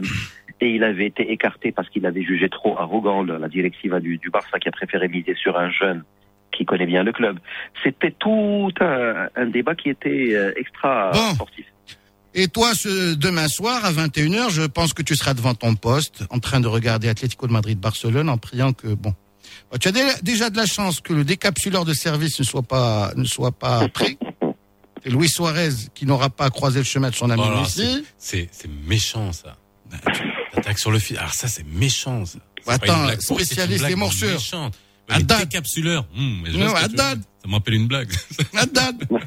bah, euh, il sait de quoi je parle, mon ami Hichem. Oui, je- ouais, ça aussi je connais. Oh, ça va. Hein? Le moins, Atlético de Madrid-Barcelone, on parle du Real, on parle très souvent du Barça, mais attention, cette saison, tu peux mettre quelques pesettes, même si elles n'existent plus sur l'Atlético. Hein. Ouais, je peux en mettre plein sur l'Atlético vu qu'elle n'existe plus, parce que l'Atlético euh, tourne très très euh, mal euh, au Camp Nou. Bon, ça, c'est au Calderon, hein. c'est au Wanda plutôt. Même au Wanda, rappelle-toi le, le dernier match avec euh, Messi, le tiki-taka, le but à la fin. Bon, ça n'a pas donné titre à la fin. Il y avait un coup franc du, de l'époque de Courtois gardien. Messi, angle fermé qu'il a mis. C'est une équipe qui réussit plutôt bien au, euh, au Barça. Mais honnêtement, si je devais trembler, je devrais être merengue parce que entre Ramos qui n'est pas là et Varane qui Ne m'en parle pas, ne m'en c'est parle la double surtout pas. peine. C'est Varane qui se remet. Si au moins il était blessé aussi, non, il va jouer le Varane. Ne m'en parle pas, chauffe. Eh Moi, ben, je, je de d'un certain façon, il a fait- Lukaku. Alors, euh, N'en parlez plus. N'en parlez plus. Il est Gérard 8h23. Moreno, Paco Alcacer, euh, Pau Torres, euh, comment il s'appelle, Raoul Albiol, Arsenio dans les cages. on l'appelle Ah, comment, on le surnomme comment, le sous-marin jaune? Eh ben, on verra s'il va couler le Real ou pas. Oh, celle-là, je prends, c'est pas mal. Celle-là, elle est jolie. Merci Yamine, merci Hicham. Euh, bah, je vous souhaite un excellent week-end et on se retrouve lundi. Et Lino sera de retour sur le plateau. Vous nous avez appelé au 05 22 226 pour réagir euh, à ce que vous avez entendu. À 7h45, nous recevions le professeur Kamal Marhoum Filali, qui est chef de service des maladies infectieuses au CHU Ibn Rushd et qui nous a donné euh, des détails sur les essais euh, cliniques du vaccin. On a Nagia de Casa. Bonjour. Allô Allô Bonjour Nagia. Oui, bonjour. Bonjour. Bonjour, comment ça va Très bien. Et vous Alhamdoulilah. Qu'est-ce que vous avez à nous Alors, dire je vous remercie d'abord d'avoir invité professeur Filali de nous expliquer tout ce qui concerne le, le vaccin, justement. Et je le remercie pour ses explications. Alors, j'appelle en fait pour partager deux grandes questions et deux grands soucis. Alors, par rapport à la question de, la confiance, oui, on fait confiance dans notre pays, dans ses décisions. Euh, c'est clair. Pour moi-même, je fais très confiance. On fait confiance à nos médecins également. Euh, par contre, évidemment qu'on est inquiet. Donc, ma première euh, question concerne les enfants. Pourquoi ce vaccin ne concerne pas les enfants moins de 18 ans? Alors qu'on sait très bien que cette population est touchée, c'est vrai qu'elle n'est pas aussi touchée que les adultes, mais pas que par ailleurs, elle est aussi touchée par le, le Covid. Alors ça d'une part. D'autre part, ma question concerne les personnes âgées. Il y a eu des essais cliniques, certes, je me pose la question pour, nous avons tous des parents et des grands-parents, pour cette, cette population de plus de 70 ans qui souffre de plein de pathologies, notamment des problèmes cardiaques, des problèmes de- d'hypertension, de diabète, et la liste est longue. Alors, est-ce qu'il y a eu des essais cliniques quand même que sur cette population? Hum, J'imagine, euh, j'imagine pas, ou très peu peut-être. Et ça, ça, ça nous inquiète euh, pour nos parents, nos grands-parents qui vont être vaccinés, alors que qui, qui souffrent de plein de pathologies, comme je l'ai expliqué. Donc, euh, est-ce que les essais cliniques d'abord ont concerné cette population? Comment ils ont réagi? Est-ce qu'il y a eu suffisamment d'essais cliniques ben Justement, 70 ans, mais des personnes, par exemple, diabétiques, des, qui souffrent d'hypertension, etc. J'imagine que vous avez très bien compris saisi la question. Merci beaucoup Nagia. Bah ça c'est des questions voilà légitimes, des interrogations que vous pouvez vous poser. Je vais pas vous répondre parce que je suis pas médecin, mais on posera la question et euh, on reviendra vers vous euh, la semaine prochaine puisqu'on on traite régulièrement ce, ce sujet. Et ce sont des interrogations qui sont tout à fait légitimes. Oui Amine. Ouais. Très, très pertinente. Oui, voilà, voilà, et on posera la question. 8h26, euh, bah, il y a les pronostics hein, pour euh, ce week-end. Liverpool, Leicester, comme dirait Absamad. Côté sport vous présente Affiche du week-end. Liverpool, Leicester. Point seulement sépare les deux équipes au classement. Leicester est leader et reste sur trois victoires consécutives en championnat. Les Reds de leur côté sont classés troisième, mais leur effectif est décimé par les blessures avec pas moins de neuf joueurs importants indisponibles. Jürgen Klopp devra donc improviser une nouvelle composition face à une équipe très efficace offensivement. Ce flash prono vous est présenté par Côté Sport. Côté Sport, un produit de la MDJS, partenaire numéro 1 du sport national. MDJS, faire gagner le sport. Le nouveau Mars Attack. Lino Baco a toujours quelque chose à dire. Lino attaque. Lino attaque. Dans le nouveau Mars Attack. Alors c'est pas Lino qui attaque, mais c'est moi. Je lui ai remplacé pour ses coups de gueule pendant cette semaine et on retrouvera les coups de gueule de Lino en chair et en os la semaine prochaine sur le plateau. Alors on a, euh, moi mon petit coup de gueule, il va être très rapide. On en a parlé avec Amine ce matin et justement je réagis à la journée internationale de l'homme, c'était hier, de l'homme avec un petit H, donc c'est pas l'humanité, c'est l'homme. Et tout à l'heure, à 8h34, on va parler de masculinité positive hein, avec le projet Machir Rojola de, de Sofiane Hennani. Moi, j'en profite juste pour un petit coup de gueule qui est, euh, euh, on va dire, juridique. Hein. On parle souvent des des divorces, on parle souvent de la garde des enfants, ce sont des sujets qui sont très sensibles, euh, on prend en considération le, euh, les enfants, mais euh, un petit coup de gueule puisqu'on parle de masculinité et de revendication que peuvent avoir les, les hommes hein, en cette journée internationale de l'homme. Nous, au Maroc, il y a une règle très simple, c'est que euh, lors d'un divorce, la garde des enfants va automatiquement à la mère. Alors on pourrait se dire que dans la masse des dossiers, on peut considérer que culturellement, euh, voilà, ça peut être viable, mais c'est une règle qui est comme toutes les règles euh, et toutes les études comportementales qu'on peut avoir qu'on peut avoir dans, certains pays, avec une société aussi qui change. Les hommes sont capables aussi de s'occuper des enfants et qu'il puisse y avoir des discernements au niveau des tribunaux de la famille. Voilà, ça c'est mon coup de gueule parce qu'aujourd'hui, un homme peut s'occuper de ses enfants aussi bien qu'une mère. Et ça, c'est un point qu'on peut voir aussi par ailleurs. Voilà, donc moi, c'est le petit coup de gueule qu'on pouvait avoir aujourd'hui Il est gentil, en cette journée gentil. internationale. Il est gentil, et puis euh, et c'est aussi euh, voilà, euh, c'est dans les mentalités euh, lorsqu'on veut. Tu incites à la réflexion, mon cher. Ah, Et puis tu sais qu'il y a une Au association, discernement. il y a une association euh, de pères au Maroc qui milite aussi pour euh, la garde de- des- des enfants. Il faut pas oublier ça. 8h29, euh, merci d'être avec nous dans le nouveau Mars Attack. On va vers le flash info de 8h30 avec Youssal Mansouri. Ne vous éloignez pas trop du poste. Ne vous éloignez pas trop du poste. Lino Baco et Faisal Tadlaoui reviennent juste après ça. بغيتي تشري طوموبيل ولكن بغيتي اللي يجيك نيشان بلا زيادة؟ ما عليك غير بداسيا حيت عند داسيا كاين غير نيشان. إلى غايه 31 دجنبير شري داسيا ديالك ابتداء من 890 درهم في الشهر وبتمويل 0% إيوا شنو كتسنى؟ سير نيشان عند داسيا. عرض خاضع لشروط صالح في جميع وكالات داسيا.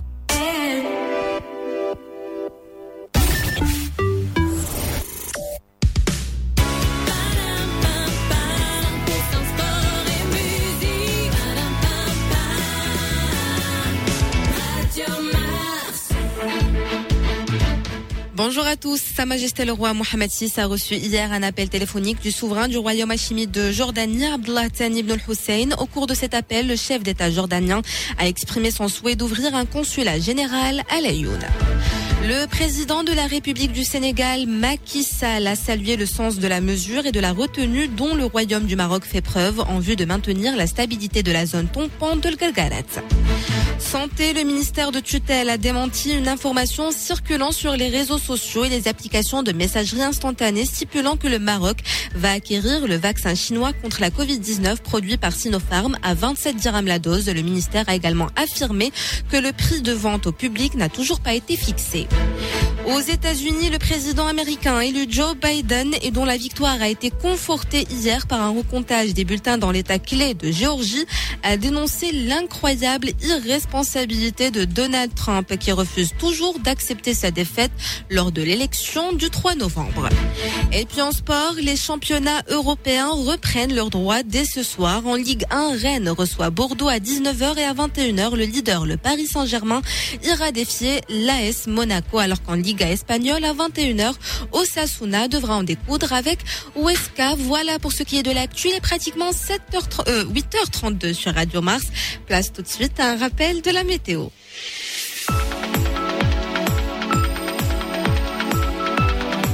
Il est 8h32. Il est 8h32. Faisal. Alors Merci, j'ai une montre. Alors j'ai une montre là, j'ai une montre sur mon ordinateur, j'ai une montre sur mon téléphone. Il y a une montre derrière euh, Absaman. La mienne était décalée, décalée d'une heure, donc euh, voilà. Je, je, reviens, c'est 8h32 sur Radio Mars et le temps sera stable en cette fin de semaine avec un ciel nuageux à Casablanca et Rabat où la température sera variée entre 17 et 24 degrés. Même chose au niveau de l'oriental et dans la région de Fez-Meknes alors que le ciel sera dégagé au nord du royaume dans la ville de Marrakech et Agadir où le mercure va atteindre les 26 degrés. Par contre, le ciel sera un peu plus couvert au sud, notamment à Lyon et Dakhla où la température sera un peu plus élevée avec 27 degrés. Et ce matin, il n'y a pas de pluie qui arrive non. Il y a que du soleil. On dirait que l'été n'a pas envie de. Non, l'été n'a pas envie de nous quitter. Surtout, euh, il y a une petite. Euh, comment dire, variation au niveau des températures. On s'est remis en manche courte pour certains. Non, toi, t'as gardé tes chemises. Là, je garde mes chemises. Et par contre, Hicham à la rédaction, il est déjà en manche courte. Il est tout le temps en manche courte, oui. Bon, bref. Alors, on va. On va euh, au petit village d'Assoul. C'est à 85 km du centre-ville de Tinrir. Euh, euh, Amine ne connaît pas ce matin. Euh, bah, en général, la route Ouarzazat Erfoud, Tinrir est une escale importante. Mhm. C'est sur la plus belle avenue du monde parce qu'elle est en ligne droite. En tout cas, il a toujours un mot à dire. Eh, tu crois, pourquoi tu crois qu'on a fini à la radio? On a toujours quelque chose à, dire. Sinon, on aurait fait autre chose de notre vie, hein? Oui. voilà, Assoul. Assoul, Pas Cassoul. Non, Assoul avec un Sinon, ça serait le, le ça serait Absamad. 8h33. En tout cas, voilà, du côté de Tinriel. Merci Youssa de nous envoyer, de nous faire découvrir tous euh, ces petits villages, toutes ces petites localités. 8h34. On va parler de masculinité positive avec le projet Maché Rojola dans la brigade culturelle. On a convoqué Sofiane Hannani. Le nouveau Mars Attack. Matins dans le nouveau Mars Attack, vous êtes convoqué à la BC. B. B comme brigade, C comme culturel. BC.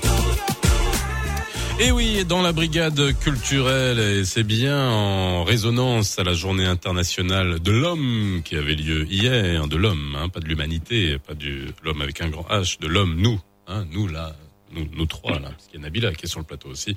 Mais euh, voilà, on en a parlé euh, et parler de ce projet Machi Rojola. Bonjour Sofiane. Euh, bonjour Monsieur Tudlaoui. Merci d'abord de m'avoir invité et je suis très ravi d'être avec vous ce matin. Merci en tout cas d'avoir répondu à l'invitation et on voulait, bah voilà, tout simplement avoir un peu plus de détails sur ce projet qui est, euh, alors déjà la notion de masculinité positive. J'ai l'impression Mhm. que je suis dans des concepts psychologiques qui peuvent être un peu vaporeux, mais bon. euh, voilà, Mhm. masculinité positive dans un pays comme le nôtre où on, voilà, Mhm. on connaît la place de l'homme, on connaît la place de la femme. euh, Mhm. C'était important. D'où c'est venu cette idée? Euh, alors, tout d'abord, l'idée de M. Rojola est, est le fruit d'une réflexion sur ce que c'est la masculinité. Donc, c'est quelque chose qui a commencé avec moi depuis très très longtemps. Donc, depuis que j'étais petit, euh, voilà, on peut en parler euh, tout à l'heure quand on va parler de masculinité positive. Mais c'est aussi le fruit du confinement. Donc, euh, l'idée du projet M. Rojola est venue pendant le confinement parce que, comme beaucoup de Marocains et Marocaines, je me suis beaucoup posé de questions sur euh, les identités, mes identités complexes, dont mon identité de genre. Et voilà, donc je me suis dit, euh, ça serait euh, euh, important et c'est un besoin de parler des masculinités au Maroc et de réfléchir euh, sur ce que c'est. Ah, Justement, c'est quoi Rojoula Alors, euh, Rojoula, écoutez, à, à Soal, je le pense à beaucoup de gens dans, dans, dans, dans le podcast. Donc déjà, aux, aux experts, aux personnes concernées, pour justement définir, euh, définir Rojoula. Donc Rojoula, euh, moi je la définis comme euh, quelque chose qui est égal à Al-Moro'a, Al-Unuta, donc c'est être responsable, c'est la responsabilité, c'est être humain, c'est être un bon citoyen, c'est être un, un, un citoyen du monde qui respecte l'autre, qu'il qu'il soit euh, qui respecte la femme, qui respecte les hommes, qui respecte les enfants, etc. Après, il y a des ma- des- d'autres personnes qui te disent que Rojoula yakilma, Rojoula c'est c'est un, un mot, c'est une position. Oui, mais alors justement, moi, ce qui me gêne dans cette histoire, moi qui Mhm. suis, euh, et puis euh, voilà, je, moi je me prétends un peu féministe euh, quand même, même si Mhm. j'ai poussé mon petit coup de gueule tout à l'heure, mais je suis quand même, je m'estime comme féministe. Moi, dans le, ouais, oui, non, mais c'est vrai, mais dans le l'esprit Rojola, euh, c'est comme une expression très vulgaire en, en, en français que je ne dirais pas à l'antenne, mais c'est un peu dire que alors Rajel tu vois ce que je veux dire? On est tout le mhm. temps à, à ramener la notion de responsabilité, de, mhm. de probité, etc. au fait de. Vous savez que même en, sport, même en mhm. sport, euh, le match que l'entraîneur ah, Alors il n'y a voilà. pas d'équipe féminine. Euh, c'est quoi Exactement, oui, oui. Et donc, do- c'est- de là où venue l'idée d'Yel Rojoula, c'est de se réapproprier le mot et de lui donner des nouvelles valeurs. Ça veut dire qu'on ça veut pas dire ça veut pas dire euh, euh, occuper trop d'espace, ça veut pas dire le mansplaining, ça veut pas dire le mansplaining, mais au contraire, ça veut dire euh, être un allié des femmes, être l'allié de l'autre, être responsable, ne, pas- ne plus harceler dans la rue, euh, être un bon euh, citoyen, et respecter. Et d'ailleurs, je voudrais juste euh, euh, rajouter quelque chose, c'est que Rojola, finalement, où la masculinité est conjuguée au pluriel. Il n'y a pas un homme. Donc déjà, aujourd'hui, on, le sait très bien, dans les sciences sociales, tout- euh, toutes les, les, les- tous les experts qui font des études Feldman euh, ils te disent qu'il n'y a pas une masculinité, mais des masculinités. Ça veut dire qu'il faut arrêter de penser l'homme euh, comme quelque chose de normatif. Il y a des hommes avec euh, différentes expressions de genre, différentes identités euh, sexuelles, et donc euh, voilà, il faut il faut il faut penser, la masculinité euh, au pluriel. Alors, ce projet, justement, là, tu as parlé juste pour qu'on le détaille pour les gens qui nous écoutent, c'est une Mhm. série de, de, de podcasts, notamment. Ça se décline comment et euh, c'est euh, euh, comment ça se décline tout simplement? Alors euh, voilà, donc le podcast, euh, la première diffusion euh, va commencer le 1er décembre avec une moyenne de un épisode toutes les deux semaines. Et on va parler de beaucoup de choses. Donc on va parler des masculinités en islam, des masculinités dans les arts. On va parler de des hommes du futur avec des, des experts, des personnages publics qui travaillent directement, indirectement sur les masculinités et des personnes concernées. Ok. Donc, vous êtes dans la vulgarisation, c'est-à-dire c'est de la citoyenneté, du civisme. Expliquer, euh, Mhm. démontrer et peut-être orienter. Exactement, tout à fait. Donc, Monsieur Rojola est un espace de, de réflexion sur euh, ce que c'est la masculinité, les masculinités. Donc, j'aimerais toujours le dire au pluriel. Et, et, euh, voilà, donc échanger et apprendre euh, des, informations, débattre des fois avec euh, certains euh, invités sur différents sujets liés à la, aux masculinités. Alors, ça, c'est venu quoi? Alors, quand tu me dis l'idée, elle est venue quand même d'un constat. On connaît tous notre pays. Et Euh, nous, et nous, là, on est en train de se parler entre hommes, là, mais euh, Mhm. on- il y a euh, parfois on peut se mettre des œillères. Ali Serhani vient d'arriver. Tiens, en parlant de, Mhm. en parlant de masculinité, ça va être rigolo, ça. Ali, Ali, Ali, il est déjà mort de rire. Voilà, c'est bien. C'est le plaisir de vous tous vous revoir. oui. Merci, c'est gentil. On est, t'es adorable. Voilà, il est mort de rire. Il va pas parler, donc faut le laisser juste s'épuiser son rire. Mais bref, peu importe. Mais c'est venu de- quand même d'un constat. C'est qu'aujourd'hui, cette masculinité là qui est euh, euh, qui est liée au testos à la testostérone qui est liée à, à ce machisme ambiant qui est lié à ce patriarcat se lié à, à la- au non respect de la femme dans l'espace public euh, il y a un moment donné c'est faut tirer la sonnette d'alarme. C'est pour ça que vous avez lancé cette série de podcasts ou c'est juste euh, fait, aller le faire fait. Gentiment Euh, oui, on a, on a oh, justement donc l'idée de, de parler des masculinités, c'est quelque chose, c'est un épisode ou là quelque chose de principal pour euh, rejoindre la lutte féministe. Ça veut dire aujourd'hui, quand on veut une société de de- d'égalité, euh, femmes-hommes ou la égalité entre tous les genres, euh, il faut pas que les, euh, en tout cas c'est ce que je, je, je crois ou là moi j'adhère à cette lecture, c'est que le- les hommes sont impliqués aussi. Ça veut dire il faut il faut travailler avec et sur les hommes pour lutter contre le, le harcèlement, les violences faites aux femmes Et voilà, donc avec les hommes, comme euh, euh, vous dites, euh, Monsieur Tlaoui, donc euh, il y, y a un besoin au Maroc. D'ailleurs, le premier, la première chose que j'ai faite quand j'ai voulu travailler sur ça, c'est de questionner un peu mon entourage. Et je me souviens, donc, euh, je prenais le taxi euh, à Casablanca et je demandais aux gens, euh, aux, chauffeurs de taxi, ce que c'est la masculinité. Et généralement, il y avait cette idée liée à la sociologie, il y a la crise de la masculinité. Là, bah, attends, la traduction en français n'a rien à voir avec la notion. Alors, quand c'est Exactement. Ouais, mais, alors, Rojola, pour moi, j'aurais jamais traduit en masculinité. Je sais pas toi, Ali. Est-ce que tu Virilité. traduis Voilà. Regarde. Et toi, et toi Virilité, oui. Virilité. Euh, Absam, je pose pas la question, Absam. ça- ça- ça me pas la Ah, Ouais. La littérature, je pense que, que, que la virilité, c'est plus dire fouhoula, parce que Oui, non, la mais virilité est là, un caractère non, non, on- attribué à. Prenons pas le, le la, la, Au sens la- littéral la traduction littérale, mais euh, voilà, j'ai Ah. deux j'ai deux représentants, euh, euh, on va dire euh, très éminents de la gente masculine euh, marocaine, euh, casablancaise, qui sont là devant moi avec euh, une concentration en testostérone absolument incroyable. Et quand on traduction lors des Rojola, ils disent hmm. virilité. Et c'est ça. Ah. J'imagine que quand tu as posé la question dans un taxi, le taxi régule ah. le ah, ah. Tu vois, et c'est ça le truc. La, vérité, beaucoup de gens me disaient ma patte rojola. Et du coup, ça, ça nous renvoie un peu la crise de la masculinité. Ali, tu voulais dire quelque chose? Non, alors là où je suis d'accord avec notre. Euh, je dirais pas audi- auditeur. Bon, Non, c'est pas auditeur, c'est un invité à la brigade culturelle. Toi, tu viens d'arriver. je viens d'arriver, moi. Faut l'excuser, Ali Souhani, là. Euh, non, euh, au départ, quand on disait Rojola, la virilité, mais avec le temps, ça s'est transformé en masculinité, et là je suis d'accord avec Dans l'esprit des gens Oui, oui, oui, oui. D'abord, Maintenant Rojola, même des femmes te disent Rojola, mais Rojola au niveau de la virilité, c'est-à-dire que... C'est un comportement. Un comportement, etc. Ça, c'est...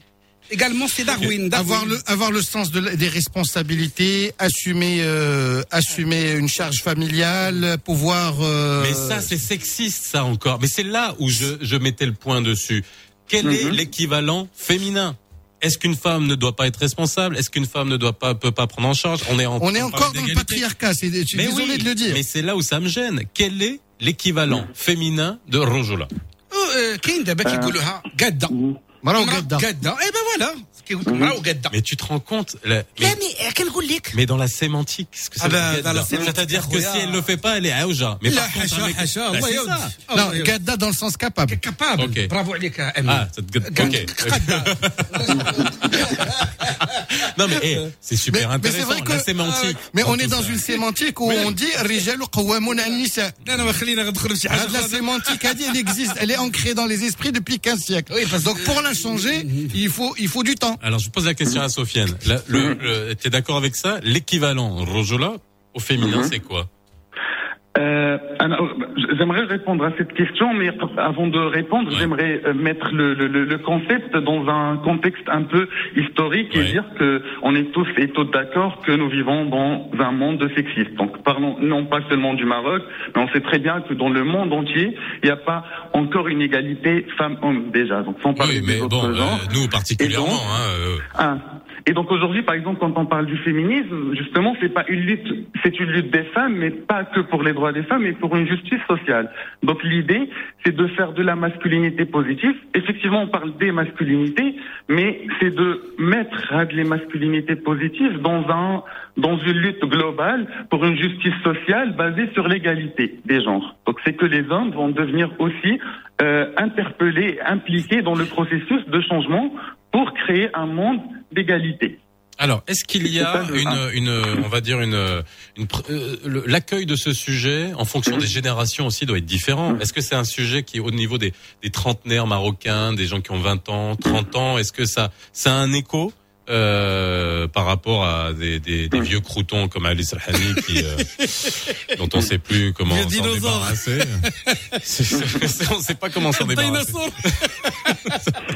Non mais bref, tu vois, tu vois ce que je veux dire? Est-ce que ça, est-ce qu'on a une, on a suffisamment d'études? Parce que c'est passionnant ça aussi, hein, connaître le, le, le Marocain de 30 ans, le Marocain de 40 ans. Mais voilà, et- et ça, devrait être une étude so- sociologique. sociologique, mais oui. bien sûr, mais on en a pas assez, on en a pas assez, c'est ça le problème. J- J'aimerais juste dire qu'au Maroc, il y a, il y, a, il y a des gens qui travaillent sur cela. Donc, il y a le grand professeur, par exemple, Samad Dialmi, qui a beaucoup travaillé sur les masculinités au Maroc. Il il y a des, personnes qui ont déjà parlé de ça, euh, l'islamologue, euh, la féministe musulmane Asma Al-Marabat, qui Oui, a beaucoup reçu, travaillé sur, ouais, il a beaucoup travaillé sur sur euh, sur le le, le, le, le- prophète de l'islam en tant qu'homme, par exemple. Il y a beaucoup de gens qui ont travaillé sur ça, des artistes. Il y a beaucoup d'artistes qui questionnent les masculinités. Et moi, je trouve qu'il y avait un grand besoin de vulgarisation.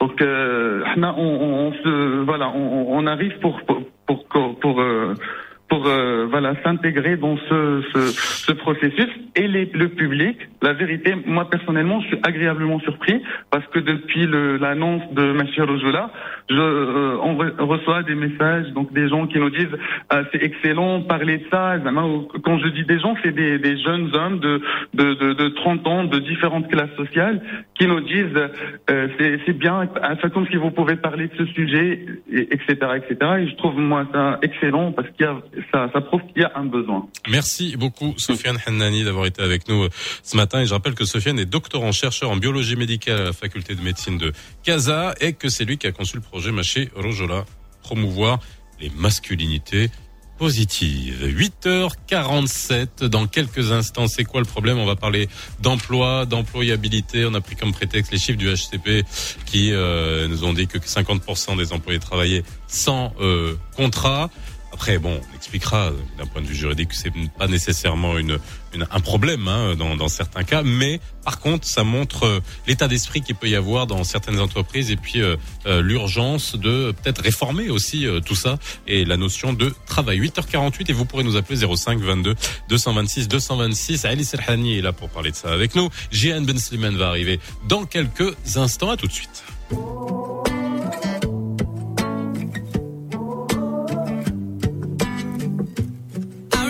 Driving on my side, smokes up, windows open. The sun's in our eyes, but it's alright. Cause we don't know where we're going. We don't need no mirror pointing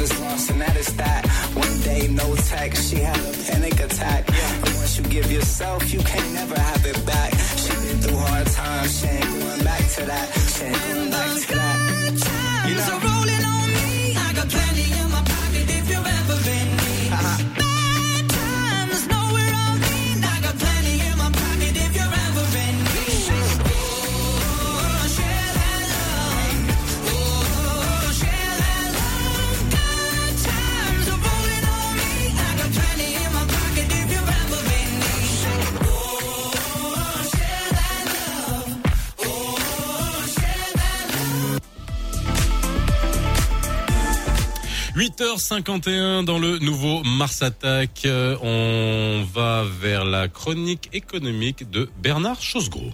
Bonjour Faisal et bonjour à toutes les auditrices et auditeurs de Radio Mars. Aujourd'hui, nous allons faire un focus sur un projet porteur qui se veut aussi révolutionnaire, l'emballage bio. Pourquoi les emballages Car c'est une source majeure de pertes et surtout de pollution. Nous savons bien que l'industrie du plastique privilégie plus le plastique vierge par rapport au plastique recyclé secondaire, qui est évidemment plus coûteux et plus difficile à produire.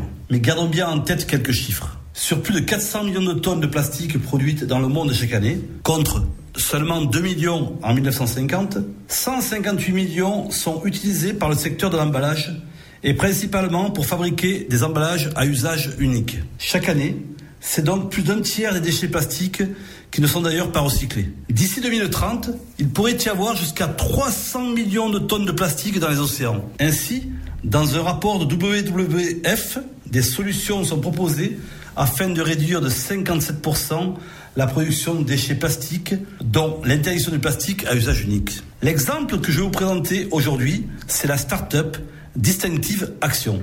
Distinctive Action est un fournisseur de solutions d'emballage basé à Hong Kong qui cherche à être le moteur de changements fondamentaux dans l'industrie.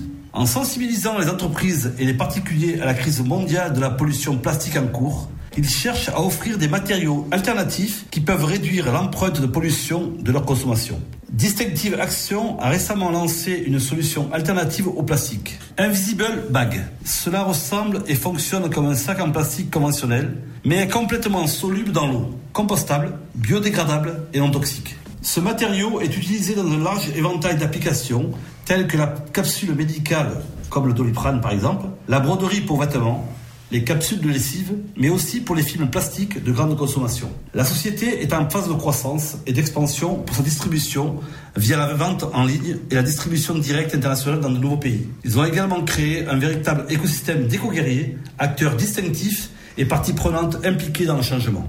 Alors pourquoi cette idée est-elle majeure dans notre économie? Tout d'abord parce que l'on parle d'économie verte d'économie circulaire. Cela consiste à produire des biens et des services de manière durable en limitant la consommation et le gaspillage des ressources tout en réduisant fortement la production des déchets. Il y a quatre avantages du plastique biodégradable. Il réduit la demande de combustibles fossiles, il demande moins d'énergie que le plastique à base de pétrole, il peut se décomposer plus rapidement, il a le potentiel de ne laisser aucun polluant une fois décomposé. Au-delà de ça, qui dit émergence de nouveaux secteurs, dit création de nouvelles entreprises et donc d'emplois, usines de production, R&D, green economy, distribution, éco-guerrier. Cette solution peut offrir une réelle alternative aux producteurs de plastique qui sont généralement très polluants. Et enfin, on ouvre la voie vers un monde plus vert. Il faut quand même savoir que malgré la crise du Covid, les plans de relance de la plupart des pays dans le monde ont tous intégré un soutien financier aux initiatives en faveur du développement durable. Pourquoi? Car le réchauffement climatique inquiète et il reste tant à faire pour changer notre planète et nos modes de consommation. Il y a donc de véritables leviers économiques pour basculer vers un univers plus propre. Pour conclure, l'emballage bio est une idée éco qui aura des conséquences positives sur notre biodiversité. Et ceci est d'autant plus important dans un contexte où la tendance vers le développement durable et le maintien de l'environnement sont en forte croissance et où les initiatives publiques et privées se multiplient. Le nouveau Mars Attack. Mars 7h30, 9h30 avec Lino Baco et Faisal Tadlaoui. Radio Mars attaque l'info. Radio Mars attaque l'info. C'est maintenant. Et oui, c'est maintenant 8h55. Nous sommes ensemble jusqu'à 9h25. On va parler d'emploi avec Jeanne Ben Slimane qui vient d'arriver. Ça va, Jeanne? Très très bien. Tu vas bien? Oui. Ouais?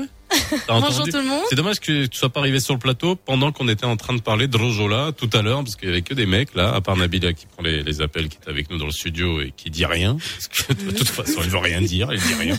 Et, et puis elle parle qu'au téléphone. Voilà, c'est comme ça, c'est ça. Elle parle qu'au téléphone. Mais t'as entendu euh, tout notre euh, Mais ouais bien sûr. Et donc Mara Ogata, je suis là. Regarde, tu vois. C'est c'est le machisme à l'envers. C'est- On, on s'en sortira jamais. C'est une partie de tennis en fait. Ça va pas se diluer. Il y aura pas d'égalité. C'est- T'as t'as compris ce que veut Gian C'est que ça soit totalement transféré. C'est c'est mal barré. C'est- elle s'assume. Je la défends. Elle, elle s'assume. Elle s'assume, bien sûr. Elle assume un statut des responsabilités. Merci. Merci. Allez, Ali Salhani qui va nous sortir tout son côté féminin aujourd'hui. Je ne pense pas. Avec la moustache à la mexicaine. La moustache à la mexicaine. Alors déjà, un, ne- tu vas nous brouiller. tu vas brouiller les relations diplomatiques avec le Mexique. Non, non. euh, Amine va être obligé de faire un communiqué. On va devoir l'envoyer là-bas. Non, c'est toute une histoire cette moustache mexicaine. Mais t'as pas de moustache. C'est quoi, quoi la moustache mexicaine? C'est rien du tout. Je l'ai sorti comme ça. Ah voilà, c'est une, Non, non. ah, Non, Avec le, la signe de ma- le signe de machisme. moustache. Bah, pour certains. On va dire la moustache de Dali. Hein. Ok, on passe. Je- J'avance parce que c'est pas possible. On va dans tous les sens. Possible. Bien. Alors vous êtes avec nous jusqu'à 9h25 dans la bonne humeur. Vous l'avez vu, mais c'est normal. C'est vendredi. Et puis euh, aujourd'hui, on va parler d'emploi. On va parler d'employabilité. On a pris comme prétexte ces chiffres hein, euh, qui ont été euh, publiés par le le HCP sur le fait que plus de 50%, plus de la moitié des salariés travailleraient sans contrat. Alors on va quand même revenir sur ce sur ce fait-là. Est-ce que c'est vraiment un, un vrai problème? Mais d'un autre côté, c'est ça ça montre aussi, puisqu'on en parle très souvent, euh, Ali, Jeanne, Amine, euh, de euh, la notion de confiance dans le monde du travail, de cette espèce de, de méfiance qu'il peut avoir parfois au premier entretien. Et ça, tu, le- tu, le, tu le connais très bien, ça, euh, Ali, puisque tu es recruteur, tu vois arriver les gens, tu vois arriver ces ressources humaines, tu les choisis. Et il y a souvent cette... euh, cette alors déjà quand on arrive devant toi c'est normal qu'on soit méfiant mais JN je sais pas c'est marrant parce que j'ai eu l'occasion en fait de, de, de passer un entretien avec Monsieur. Ali il y a quelques années en arrivant. et t'as vu où tu te retrouves? À la radio donc donc donc c'est que ça, ça s'est mal passé t'as rien trouvé d'autre à passé. faire J'avais depuis tout à l'heure. Bonjour Ali, bonjour Ali. Et je peux vous dire, je peux vous assurer que dans le process de recrutement, ce n'est pas Monsieur Ali qui est le plus effrayant, c'est ce qu'il y a avant. ce qu'il y a avant Ali Exactement. Au contraire, la présence de ces Ali est très rassurante. Ok. Amine, je veux un commentaire tout et une blague. Là, t'as- alors t'as le droit, ta blague pourrie. T'as la, la cinquième qui doit tomber là. Allez. laisse-moi Ah non, mais là, mon Dieu. Bon. bloqué à ça.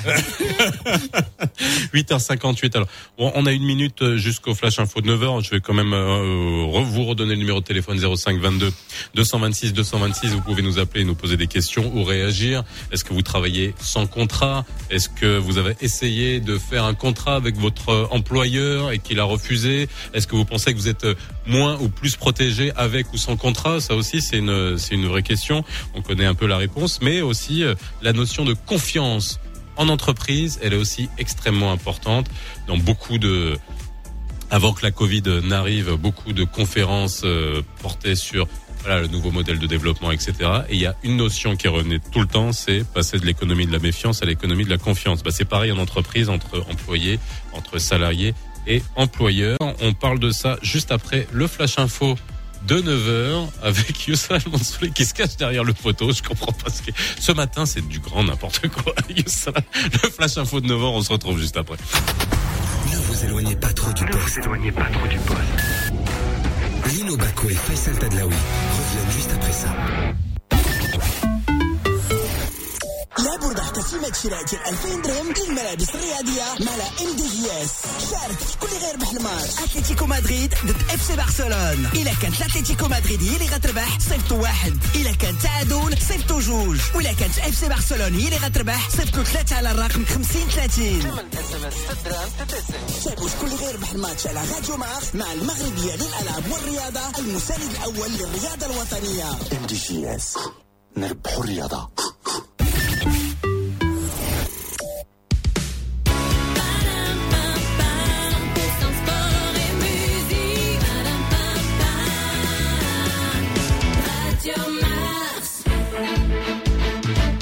مرحبا بكم مستمعينا. في البداية تلقى صاحب الجلالة الملك محمد السادس البارح اتصال هاتفي من الملك عبد الله الثاني بن الحسين ملك المملكة الأردنية الهاشمية واللي عبر عن الرغبة ديالو فتح قنصلية عامة بمدينة العيون أشاد رئيس جمهورية السنغال ماكي سال بحس الرزانة وضبط النفس اللي أبانت على المملكة المغربية للحفاظ على استقرار المنطقة العازلة للقرقرات نفت وزارة الصحة البارحة خبر زائف بشأن شراء المغرب اللقاح الصيني المضاد للكوفيد 19 ب 27 درهم للجرعة وأكدت بأن سعر البيع للمواطنين ما زال ما تمش التحديد ديالو ودوليا أظهرت النتائج النهائية لإعادة فرز الأصوات في ولاية جورجيا احتفاظ المرشح الديمقراطي جو بايدن بتقدمه على منافسه دونالد ترامب وأعلنت السلطات في الولاية جورجيا إعادة الفرز اليدوية لأصوات الناخبين في الانتخابات الرئاسية واللي تقامت نهار 3 نوفمبر تبتات فوز الديمقراطي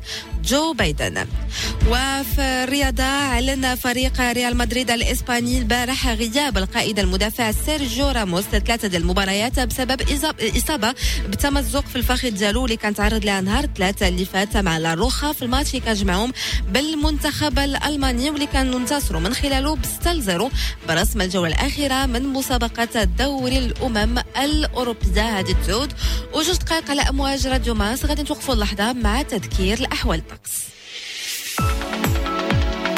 الأجواء مستقرة مع نهاية الأسبوع. في جميع أرجاء المملكة في الدار البيضاء والرباط أسماء مغيمة مع درجات الحرارة اللي غادي تراوح ما بين 17 و 24 درجة. نفس الشيء في الجهة الشرقية وفي جهة فاس مكناس في مسمى غادي تكون صافية في شمال المملكة وفي مدينة مراكش وأكادير. فين درجة الحرارة غادي توصل 26 درجة. في المقابل غادي تكون شوية السحابة في جنوب المملكة وتحديدا في مدينة العيون وداخلة مع ارتفاع درجة الحرارة ل 27 درجة تعود وجوج دقائق دائما على أمواج راديو مارس عودة ديك فيصل باقي فقرات برنامج لو نوفو مقصدك Merci, Justin, il est 9h02. Vous êtes dans C'est quoi le problème Cette émission vous est présentée par la MDJS, premier partenaire du sport national. MDJS, faire gagner le sport. Le nouveau Mars Attack, 7h30, 9h30, avec Lino Baco et Faisal Tadlaoui. Lino nous retrouvera la semaine prochaine, dès lundi. Amine a été avec nous toute la semaine. Merci Amine, vraiment. hein. Vraiment, je te remercie d'avoir été avec nous euh, pendant euh, toutes ces matinales. On te retrouverait bien sûr pour le Morning Foot euh, la semaine Fidèle au prochaine. poste. Fidèle, oui. Tiens, on peut en parler, ça, 9h03. Hier, Amine Birouk a été quand même à l'antenne, matin, midi et soir. Hier. Hein. Ah, le sirop. Oui, voilà, j'allais dire c'est un antibiotique le mec. C'est un antibiotique le mec. le sirop, Allah, il a zouiné. 05 22 Matin, midi, soir, Allah, ça, ça, au moins, ça, c'est une belle 226 vanne, hein. euh, 05 22 226 226 vous nous appelez on parle de euh, tous ces salariés qui travaillent sans contrat Ali Salhani est avec nous Jeanne Ben Slimane est avec nous euh, également alors est-ce que je vous pose la question est-ce que c'est vraiment un problème déjà un? Non, pour moi, non, ça ne pose aucun problème, sauf pour l'employeur qui a des gens qu'il recrute en tant que CDD ou contrat pour une mission déterminée ou quoi que ce soit. S'ils font pas de contrat, c'est que euh, auront des problèmes. Mais par contre, concernant les salariés, la seule chose qui est intéressante, qui est intéressante pour moi et importante, c'est euh, reprouver la relation de travail. Mais le reste, le contrat de travail, pour moi, je pense que ça, ça les enchaîne beaucoup plus que ça les libère. Parce que dans un contrat de travail qui est un contrat qui est établi par l'employeur, Mhm. je dirais que c'est un contrat entre guillemets léonin. Pourquoi léonin? Parce que l'employeur... Non, léonin. Léonin ou Léonien? Lé- je pense que c'est léonin. Ben, essayez de trouver entre temps. Léonin. Si mes souvenirs sont bons. Bon, on verra. Bon. Vérifie. Qui fait référence au lion. Bon, Marlinèche. Oui, oui, bah voilà. Le lion, bon, hein, ça c'est une autre paire de manches. Donc il peut mettre beaucoup de choses dans le contrat, notamment ces fameuses clauses de, de non-concurrence, etc., etc., etc. Et donc, euh, c'est le salarié se trouve enchaîné. Par contre, quand il n'a pas de contrat de travail, euh, et quand la relation de travail est prouvée et qu'il est déclaré et tout le reste, euh, personnellement, je le dis en toute sincérité, je ne trouve pas, je ne vois pas où est le problème. Voilà, grosso modo. c'est bien Léonin Hmm tu vois c'est bien Léonin Léonin ou Léonien Léonin Léonin Donc j'ai raison. oui oui tu Bah, as raison merci. J'avais, tu sais pourquoi Ndoutine, Non, non, Ndoutine, tu sais tu vois, tu vois, voilà, je viens, Non, je te rends, je te rends, euh, voilà, je Il y rends à César 30 ce qui ans, appartient il y a- à il y a César. 30 ans, j'avais fait signer, pas un contrat de travail, mais c'était un contrat sous une autre forme, Oui. à un Autrichien, Oui. et qui me disait, Monsieur Serhani, c'est un contrat léonin. Et ça m'avait marqué, et je lui ai dit, comment ça, léonin Cet Référence au lion. J'ai rien d'un lion, moi. Dis-moi, cet Autrichien, c'était en quelle année? Je me tais, c'est bon, c'est bon. Jeanne. Je partage Ouais. euh, la même opinion. Euh, parfois, en fait, euh, euh, il existe des, des lourdeurs administratives. Je pense au centre d'appel, par exemple, quand ils embauchent et qui créent, euh, donc ils sont obligés de créer tout un dossier administratif, un contrat de travail avec chaque salarié, ce qui est ce, ce qui est bien. Euh, mais au final, quand le salarié il ne, il ne reste pas plus euh, du, d'une semaine ou de deux semaines, ça devient très très lourd. Ça fait beaucoup, il y a beaucoup de, de turnover et donc ça coûte beaucoup plus cher euh, à l'entreprise et euh, on se retrouve en fait avec. Ça dépend de la mobilité. Oui, oui, oui, tout à fait. Mais on a, on a, c'est par secteur. Je dirais en fait par secteur d'activité parfois. Pas uniquement la mobilité. Pas uniquement la mobilité.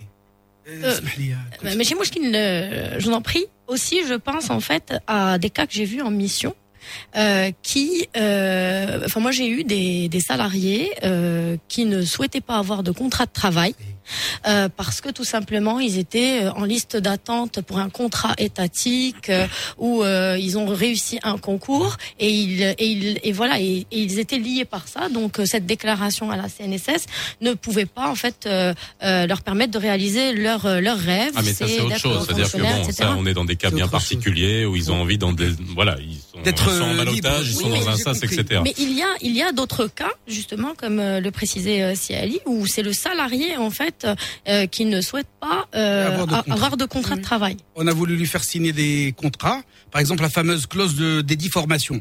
Dans Ou cette- de non-concurrence. Non, non, la non-concurrence, on en a tellement parlé, si tu te rappelles bien, mais dédit formation, ce qui se passe, c'est qu'on te fait une formation, et quand tu veux partir, on, On te te la dit, fait payer. On te la fait payer, alors que le code du travail est très très clair à ce niveau-là. La formation est de, de- de- la formation est obligatoire, euh, que le- l'employeur doit former ses salariés, c'est quelque chose comme ça. Mais on te dit bon. Mais il y a formation je- et formation. Voilà. Il y a Et- là, la on formation. Si on vous, si on certains vous trucs. finance un master, etc., Voilà. ça, il n'y a pas de problème. Mais si on vous fait suivre une formation Voilà. de deux semaines Non juste mais il pour y a à apprendre boire et à manger à ce niveau-là parce qu'on l'entreprise, sait ouais. pas, euh, on ne connaît pas un peu la limite et c'est là le véritable problème qui se pose. C'est-à-dire que quand la personne veut partir, on vient pour lui chercher euh, des poux dans la tête ou je ne sais où. Faut On lui dit bon, avoir des écoutez- cheveux, déjà. J'en ai pas moi. J'ai dit Il y a juste une moustache. Bref, une moustache. Donc on lui dit viens, bon écoute, et on vient lui dire non non non non, vous devez rembourser etc. Et on lui pose beaucoup de problèmes et on ne lui donne pas son certificat de travail. Et vous savez très très bien que une quelqu'un ne peut pas travailler dans une autre entreprise Sans attestation. sans- Mais c'est une obligation. Parle devant le micro. Parle devant- Excusez-moi, son eh, certificat de te- travail. On va te et faire sais-tu suivre une pourquoi formation. Et sais-tu pourquoi Et rapidement, je vais fermer la parenthèse. Parce qu'une entreprise qui recrute quelqu'un, et si il s'avère que cette entreprise n'est pas sûre que cette personne a quitté en bonne et due forme son employeur, tenez-vous bien, elle peut poursuivre l'entreprise qui l'a débauché et demander des dommages et intérêts à cette entreprise-là. Donc faites très très gaffe quand vous voulez employer quelqu'un, demandez le certificat de travail. Et je m'arrête là. Ok. 9h08. On a Hicham Dagadir au téléphone. Bonjour. Oui, bonjour. Bonjour. tout le monde. Bonjour tout le monde. Oui, c'est Hicham. On vous écoute. Oui, c'est euh, c'est juste par rapport, euh, par rapport aux, aux données chiffrées euh, du HCP. Oui. Bon, les 50%, je trouve ça c'est déjà euh, salarié qui n'a pas de contrat de travail parce que le contrat de travail dès le départ, c'est euh, c'est pas une obligation d'avoir un écrit. Oui. Donc déjà par la loi. Et moi je trouve que si on avait des chiffres sur par exemple le nombre de salariés qui ont des fiches de paie. Parce qu'on a des salariés qui travaillent mais qui n'ont pas de fiche de paie. Ils reçoivent un salaire mais ils n'ont pas de fiche de paie. Ça c'est une donnée qui est très importante. Parce que si, par exemple, un salarié a un fiche de paie, déjà, ça, c'est un contrat de travail, implicitement. Bah, vous savez déjà rien que euh, n'importe quelle preuve du paiement, même en espèces d'un salaire, est une preuve d'une relation de travail, hein, que ça soit régulier. C'est ça aussi euh, qui est la force de, de, de la loi finalement quand vous quand vous n'avez pas de contrat, salariés. vous êtes sous le coup de la loi de toute façon quand vous prouvez la relation de travail. Mais vous avez raison, euh, le, la, le donner les fiches de paye est une obligation de la part de l'employeur. C'est, C'est-à-dire c'est même pas le, le salarié qui devrait avoir à demander sa fiche de paye. Normalement le l'employeur doit le doit, doit, doit la la mettre à donner. disposition. Mais si la déclaration à la, à la CNSS, c'est déjà un, c'est déjà quelque chose de très très bien parce que on a une idée sur déjà le salaire brut que perçoit la personne. Mhm. D'accord? Donc euh, même au niveau de la fiche de paie, c'est vrai que quand il y a certaines certains éléments à décortiquer, oui, on a besoin d'une fiche de paie. Mais l'essentiel, c'est que euh, qu'il y ait un virement, par exemple, permanent. L'espèce, je ne pense pas, mon cher Faisal. C'est un peu de difficile. Il faut prouver. Oui, il faut ah, prouver. ben, il faut prouver. C'est là le véritable problème. Il y a Toute la législation sociale marocaine, c'est toujours une question de prouver. Il faut prouver, il faut prouver. Donc, à ce niveau-là, et le virement permanent. euh, Un virement permanent pourrait suffire. Oui, bien sûr. Bon, euh, 9h10, on va prendre Amine de Casa. Bonjour Amine. Bonjour, c'est Faisal. Comment ça va? ça va, merci beaucoup. Je suis un habitué de votre émission chaque matin. Je salue aussi Monsieur Amine Bilou qui vous a rejoint cette semaine. Bonjour, c'est Amine. Bonjour. Ben, merci beaucoup. Alors, euh, moi, je suis chef d'entreprise. J'opère dans le secteur de la formation professionnelle pour entreprise. Oui. C'est un, quelqu'un habitué qu'on connaît aussi. D'accord Votre invité, je salue. Bonjour, Bonjour. Alors, euh, j'appelle concernant ce contrat de travail, comme vous l'avez dit, c'est pas quelque chose d'obligatoire. Il suffit d'avoir, bien sûr, un, un, un contrat peut-être qui soit verbal. C'est aussi un contrat de travail, ok. Et, et je rappelle sur la situation ce que l'employeur, c'est lui qui devrait, on va dire, écrire ce contrat. C'est à lui de, de faire les clauses. Alors ma question est très simple. Quand l'employeur veut mettre des clauses sur le contrat, est-ce que ces clauses-là, ils seront peut-être en désaccord avec le code du travail. Est-ce qu'il a raison de mettre, rajouter des clauses ou bien il n'a pas raison? Ok, bonne question. Merci. La, réponse est toute simple. Les textes d'ordre public l'emportent sur toute convention particulière. Moi, parfois, on m'a ramené des. Merci beaucoup pour la question, c'est Amine. On m'a ramené des contrats quand, si vous les lisiez, euh, je crois que c'était soit les, les contrats d'indépendance des États-Unis, là du Maroc. Le mec, il a tellement mis de, de, de dispositions, n'importe quelle disposition, et les salariés me disaient, mais est-ce que je vais signer ça? Je lui dis, tu peux signer, mon cher ami, parce que le code du travail est très très clair à ce niveau-là. Les textes d'ordre, pas uniquement le code du travail, toute la législation te dit, le texte d'ordre public l'emporte sur toute convention particulière. Donc tu peux mettre ce que tu veux, devant le juge, ça ne vaut rien du tout. Oui, mais ça a un impact psychologique. Non, non, oubliez ça. Moi, psychologique, ça, c'est c'est des ouais. Non, mais allez, je vais t'expliquer pourquoi. Ouais, non, mais moi Anna, aussi, quand quelqu'un vient me voir, je lui dis, Anna, si j'ai un conflit avec toi, comment vais-je me défendre? C'est comme ça que tu dois toujours raisonner. Je parle aux salariés, je parle à l'employeur, c'est comme ça que tu dois te défendre. Psychologique, tout ce que tu veux. Oui, d'accord, tout ce que tu veux. Mais bon, euh, la loi, elle est claire. Elle est là pour protéger le citoyen.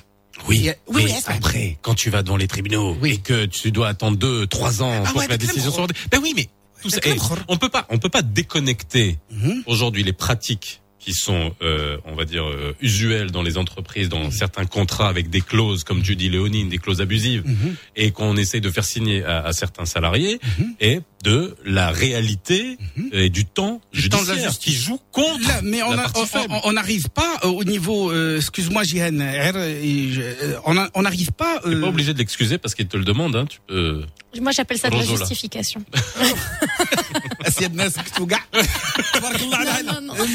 كاع تبارك الله عليها مرا وقاد تبارك الله عليها فازي على الجيان لا لا لا s'il te plaît s'il te plaît Jihan, s'il Ça, te c'est- plaît. c'est- c'est- T'es obligé, t'es obligé, t'es obligé de. Tu es obligé ma t'es chère obligé. amie vas-y Monte au filet, monte au filet. Non, mais en fait, moi, je pense en fait que le réel problème que rencontrer euh, dans la réalité, c'est que les gens ne sont pas assez au courant euh, de ce qui est fait en termes de législation. Il y a beaucoup de on dit et ils ne vont pas chercher dans les textes et ils ne vont, ils ne vont pas se, se renseigner auprès euh, des, des administrations ou auprès des organismes euh, concernés. Vraiment, il y a une minorité qui, fait ce, ce pas-là.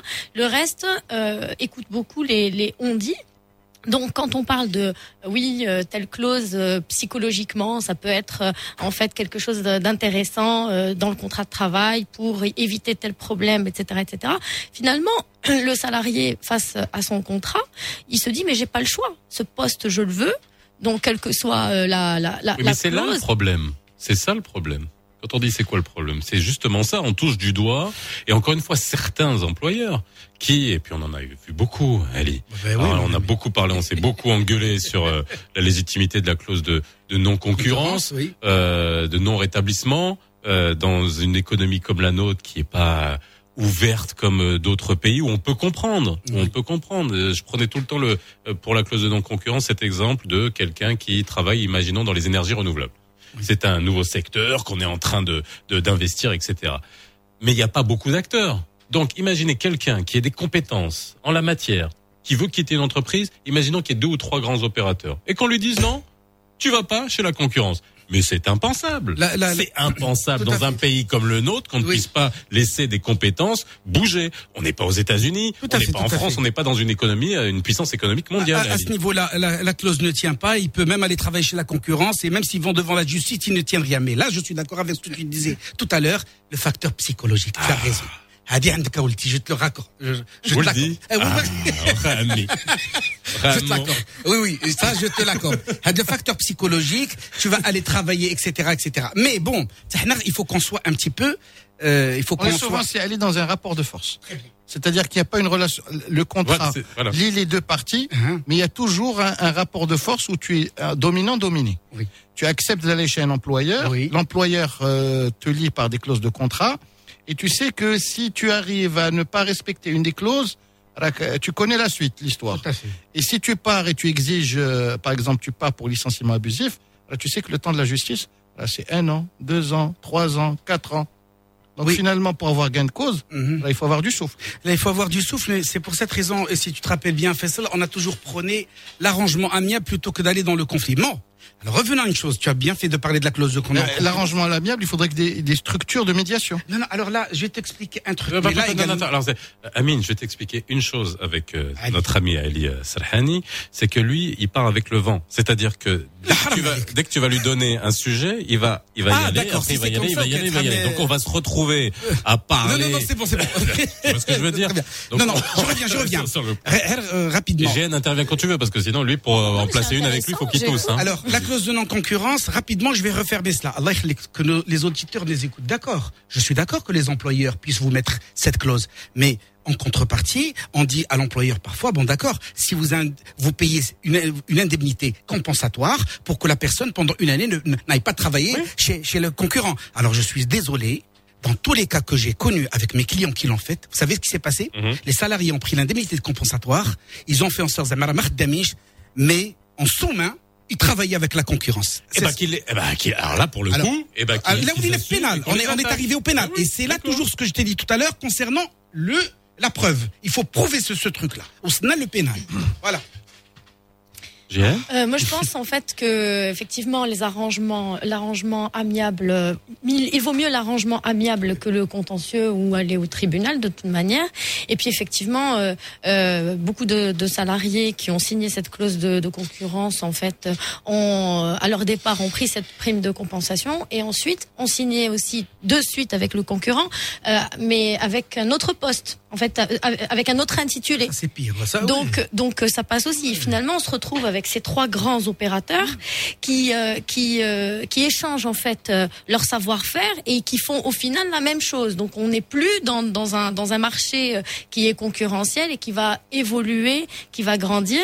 On se retrouve à faire la même chose chez les trois opérateurs et ce n'est pas bon non plus pour l'employabilité parce que on a quand même des nouveaux diplômés, des jeunes diplômés en fait qui sortent chaque année et qu'il va falloir euh, euh, embaucher. Et donc tant que l'entreprise ou ces trois opérateurs ne, ne se développent pas rapidement, ils ne pourront pas non plus les, les, les embaucher. On a Mohamed de Fès. Bonjour, c'est Mohamed. Oui, bonjour, c'est Kissam. Ça va, Sidi? Ça va, vous allez bien? Alhamdoulilah. Alors, euh, tout d'abord, je vous remercie, je remercie les, les invités sur le plateau. En fait, euh, j'ai trois questions par rapport au recrutement, M. Sahani, et à Mme Géin. Euh, en fait, c'est surtout certaines pratiques de certains bureaux de recrutement. On passe à un entretien de recrutement, on passe presque une heure et demie, deux heures, on dit, écoutez, on va vous appeler. Deux mois, trois mois, on n'a pas de réponse. Est-ce que vous trouvez ça normal? Même avec, je crois que les bureaux de recrutement ne s'assument pas, n'ont pas le courage d'appeler ou d'envoyer juste un mail. Ça doit, je dis pas, je généralise pas. Hein. Il y a certains bureaux, j'ai eu l'expérience, ça fait deux semaines. Un bureau de recrutement. La deuxième des choses, le recruteur, en fin de, de l'entretien, certains posent la question. Est-ce que vous avez des questions? Et lorsque, moi, je suis du genre à poser des questions, sont prétentions, bien sûr, par rapport, pas uniquement pas au salaire, mais par rapport aux perspectives d'évolution, plan de développement individuel, au sein de l'entreprise, ben, je trouve pas de réponse. Pourquoi pour demander, euh, c'est pas un candidat de poser des questions, c'est derrière, euh, on n'a pas de, de réponse. Et j'ai oublié la troisième question. Bon, bon. Ah bah, très bien. Au moins c'est clair. Bah écoutez, on va on va répondre aux deux premières en attendant peut-être que votre troisième revienne. Ali, Jeanne, Ali. Euh, d'accord. Bon, alors euh, oui, euh, euh, je suis d'accord avec vous. Il y a beaucoup de cabinets qui ne le font pas. Je ne vais pas leur jeter la pierre pour différentes raisons parce que je ne sais pas comment ils fonctionnent en interne. Nous, par exemple, à au niveau de notre cabinet, on a réglé ce, ce problème du premier coup. Les dossiers sont gérés et il y a une réponse définitive du premier coup. On a ou on n'a pas. Et ça s'arrête là. Si on reçoit quelqu'un, par contre, et là où je suis d'accord avec vous, quand vous dit, on vous dit, est-ce que vous avez des questions à poser? Parfois, soit nous n'avons pas toute l'information, et là c'est grave, je dis nous, les, les- cabinets de recrutement, et parfois on, préfère ne pas donner une information. Pourquoi? Parce que ce qui se passe, c'est que on peut donner l'information et pouvez avoir le contraire au niveau de, euh, de chez le client. Je vous donne un petit exemple de rien du tout. Parfois, et c'est vrai, quand nous demandons aux candidats de s'ils ont des questions, quand ils rentrent dans des questions techniques, alors nous leur proposons de les poser directement aux clients. Pourquoi? Parce que pour qu'il n'y ait pas 200 de cloches. Pourquoi? Parce que si vous donnez une réponse, que le client donne une autre réponse, le candidat vous dit parce que ce que vous m'avez dit, ce, euh, ce n'est pas le cas. Mais parfois, soit on ne veut pas vous poser de questions, soit on essaie d'être diplomate avec vous pour vous dire bon, vous n'êtes pas, vous n'êtes pas, vous n'êtes pas fait pour le poste. Alors euh, pour ma part, euh, en fait, j'ai vu euh, des pratiques de différents cabinets de recrutement et souvent, euh, bah, ils sont encore au- démarrage de leur mission de recrutement. Donc, euh, eux aussi sont contraints d'attendre la réponse du client qui n'est pas sûr de son choix quant au candidat, donc il n'apporte pas forcément de réponse euh, euh, détaillée au candidat, ni euh, en termes de délai, ni si oui ni euh, ou non. Donc ils disent vous êtes en attente, le dossier est en attente. Donc ça c'est frustrant parce que euh, une grande majorité de, de, de cabinets de recrutement euh, fait ça. Et au final, si le projet de recrutement tombe à l'eau, de, du client final, ben, ils n'ont non, ils n'ont pas de, de, de réponse définitive parce que ça s'oublie, parce qu'ils prennent pas le temps, etc., etc. Mais en général, c'est lié à cette mission de recrutement euh, avec le client ou à ce projet de recruter tel profil ou tel tel candidat. Euh, également, euh, ce que j'ai euh, remarqué euh, concernant en fait la, la seconde euh, question, moi j'ai reçu moi-même des, des des personnes qui passaient des, des, des- qui, qui souhaitaient en fait avoir un emploi, des profils et qui posaient beaucoup de questions. Mais leur intérêt final n'était pas forcément d'avoir euh, un job, c'était d'en savoir beaucoup plus sur ce, les perspectives de développement de l'entreprise. Donc là, en fait, euh, je parle de confidentialité et de stratégie euh, des ressources humaines, stratégie de recrutement euh, liée en fait à l'entreprise cliente. Donc, bien entendu, les questions comme quel sera le salaire, quel sera en fait les, des, questions avec, euh, des critères euh, classiques euh, sont, euh, enfin, en général, on a déjà les réponses, on peut répondre euh, aux, aux- aux candidats. Mais euh, la stratégie d'évolution ou l'évolution de ce poste, euh, vers vers où va ce projet, etc. euh, parfois, les cabinets sont liés, enfin souvent, euh, par une clause de confidentialité. Ouais, Et mais cette- enfin, mais voilà, encore une fois, tu vois, c'est la méfiance Là, là, monsieur, la méfiance. là, si. là, là. je parle de, de réalité du marché. Non, hein, mais, aussi. oui, mais Donc, réalité euh, du marché, mais on sortira jamais, c'est le Là, là, serpent là, qui se mord la euh, queue. non, non, non. quoi. euh, je, je- pour rebondir sur ce qu'a dit euh, Jihan, là, quand on nous pose des questions pareilles, c'est toujours le client. Alors, tenez-vous bien. Hmm. Euh, les perspectives, déjà, quand quelqu'un me dit perspective d'évolution, كنقول له ضمن بعدا عاد خدم بعدا عاد حم- عاد حم الله آه، ما عرفنا من عام شكون اللي غادي يعيش ولا غادي هذا الحماق هذا هو Oui, بلاتي oui, oui. كيقول لك لا جيستيون دو كارير كنقول له il n'y a Non, pas mais euh, qu'est-ce que tu veux que je réponde à ça Amine, dis quelque chose. Alors, non, quand même. Waouh, waouh, waouh, c'est le Maroc d'hier, ça, c'est pas le euh, Moi, tu me réponds ça, mais je te, je te, je n'ai pas de réponse, ça. Si toi, tu viens me dire, et ma gestion de carrière, c'est que tu as un problème. Si pas- tu attends de Mais que moi te je gère ta carrière, bah, il y a un problème. Est-ce que je t'ai déjà demandé de gérer Ah bah ma tu vois, hein, tu réponds à ma question. Est-ce que je, le fait de venir dire, ben écoutez, je voudrais évoluer dans votre entreprise, euh, quelles sont euh, l'évolution qui est promise, quelle est la gestion de carrière? Mais non, mais si tu poses la question comme ça, oui. bah, Ah ben voilà, c'est ce que je bah, voulais te dire. Ah, Blati, Blati. attends, ouais. Alors pour rebondir un peu sur ce qu'a dit Jihan, quand il y a parfois quelques questions, euh, euh, le, le, le, le candidat ou les candidats, nous leur demandons de voir directement avec le client et nous avisons le client. Et quand le candidat nous dit, oui, alors on m'a dit, là, là, c'est dit, on ne te dit rien, euh, noir sur blanc. Tu as compris ce que je veux dire? Noir sur blanc. Ah ben oui. Si on te promet la lune, On revient au noir sur blanc. Ah, donc tu vois ce que je veux dire? Noir sur blanc. Attendez, deux minutes, s'il vous plaît. Je vais juste, je, je lance un truc sur Amine. Voilà. Merci. Voilà. On a Adnan de Bouskoura. Ça, c'est notre dernier appel d'aujourd'hui. Bonjour Adnan. Bonjour, bonjour et merci pour ce, ce sujet. Je vais commencer avec euh, le, le, le, le sujet de délit de formation pour euh, généraliser un constat euh, de, de ma part. Moi, je travaille euh, dans le domaine de de- d'offshoring, de, services d'offshoring Oui. euh, dans des multinationales. Euh, le dit de formation peut être vraiment nécessaire pour des formations très très pointues et je vais dire très très chères. Oui. Et qu'on ne peut pas éviter euh, parce que sinon euh, voilà, on peut pas respecter nos engagements et on peut voir des personnes ayant une formation souvent certifiante, voilà, partir le lendemain et faire valoir ça. Mon constat général, c'est que la loi aujourd'hui, euh, elle est globalement du côté de, du salarié. Je pense qu'on peut le comprendre et on peut. Euh, moi-même, je suis salarié, euh, il faut protéger le salarié d'abord, etc. Mais j'ai l'impression que c'est un historique de, euh, vu qu'on a, qu'on vient de, de- d'une d'une de- de- d'entreprises euh, historiquement euh, locales, PME, Molshkara, etc., etc., où il y a beaucoup plus de possibilités, on va dire d'abus, etc. Mais maintenant, dans un cadre de, de desservir des entreprises internationales et d'autres qui s'installent ici, euh, chez nous au Maroc, pour créer des milliers et des milliers de- d'emplois, euh, des fois, on, on, se, on se heurte à des situations vraiment très compliquées. Je cite un exemple banal, mais bon, qui peut vraiment compliquer la, la vie.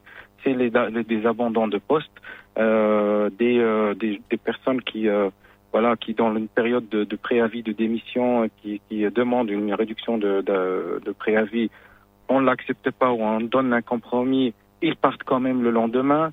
Oui, il y a des démissions abusives aussi. hein. Comme il y a des Ouais, ouais. licenciements abusifs, il y a des démissions Euh, abusives. e- exactement. Donc à un moment donné, euh, on, on est vraiment euh, démuni de tout moyen de, de, de et ça se dit entre les, entre les salariés. Oh non, oui, tu peux dé- tu peux abandonner ton poste, ils vont rien faire. D'ailleurs, récemment, j'ai j'ai eu un cas là. C'est quelqu'un qui a eu l'audace d'envoyer un, un, un mail d'adieu.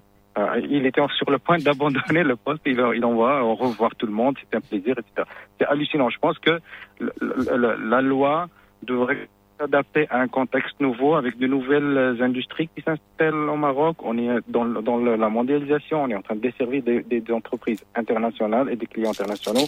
Il faut que ça bouge un petit peu dans ce sens, à mon avis. Merci beaucoup, Anan, pour ce témoignage. Je vous laisse conclure. Il est 9h27. On va finir. Euh, Jihan.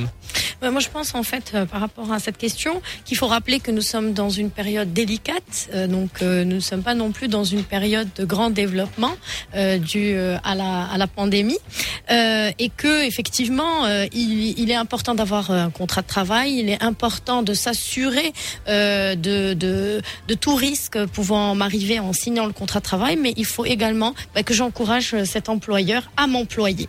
Voilà. Ali. Eh Ben, euh, je dirais à tous Non, les jeunes. fini par un proverbe. Tu le sais Non, très ما bien. ما بقاش عندي لي Comment ça قال اه الفار مقلق من سعد المش Non, c'est nul là. Ah, c'est pas nul Si, c'est nul. Mais, c'est pas nul. Ah si, non, non. non. Bon, c'est pas pour dire. Euh, euh, j'ai bien peur que les gens le comprennent très très mal.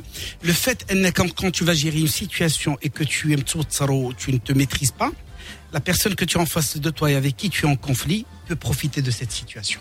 Ça te suffit Comment il m'engueule. J'imagine les entretiens. Profite, profite de la situation, profite. Amine. No serre-toi.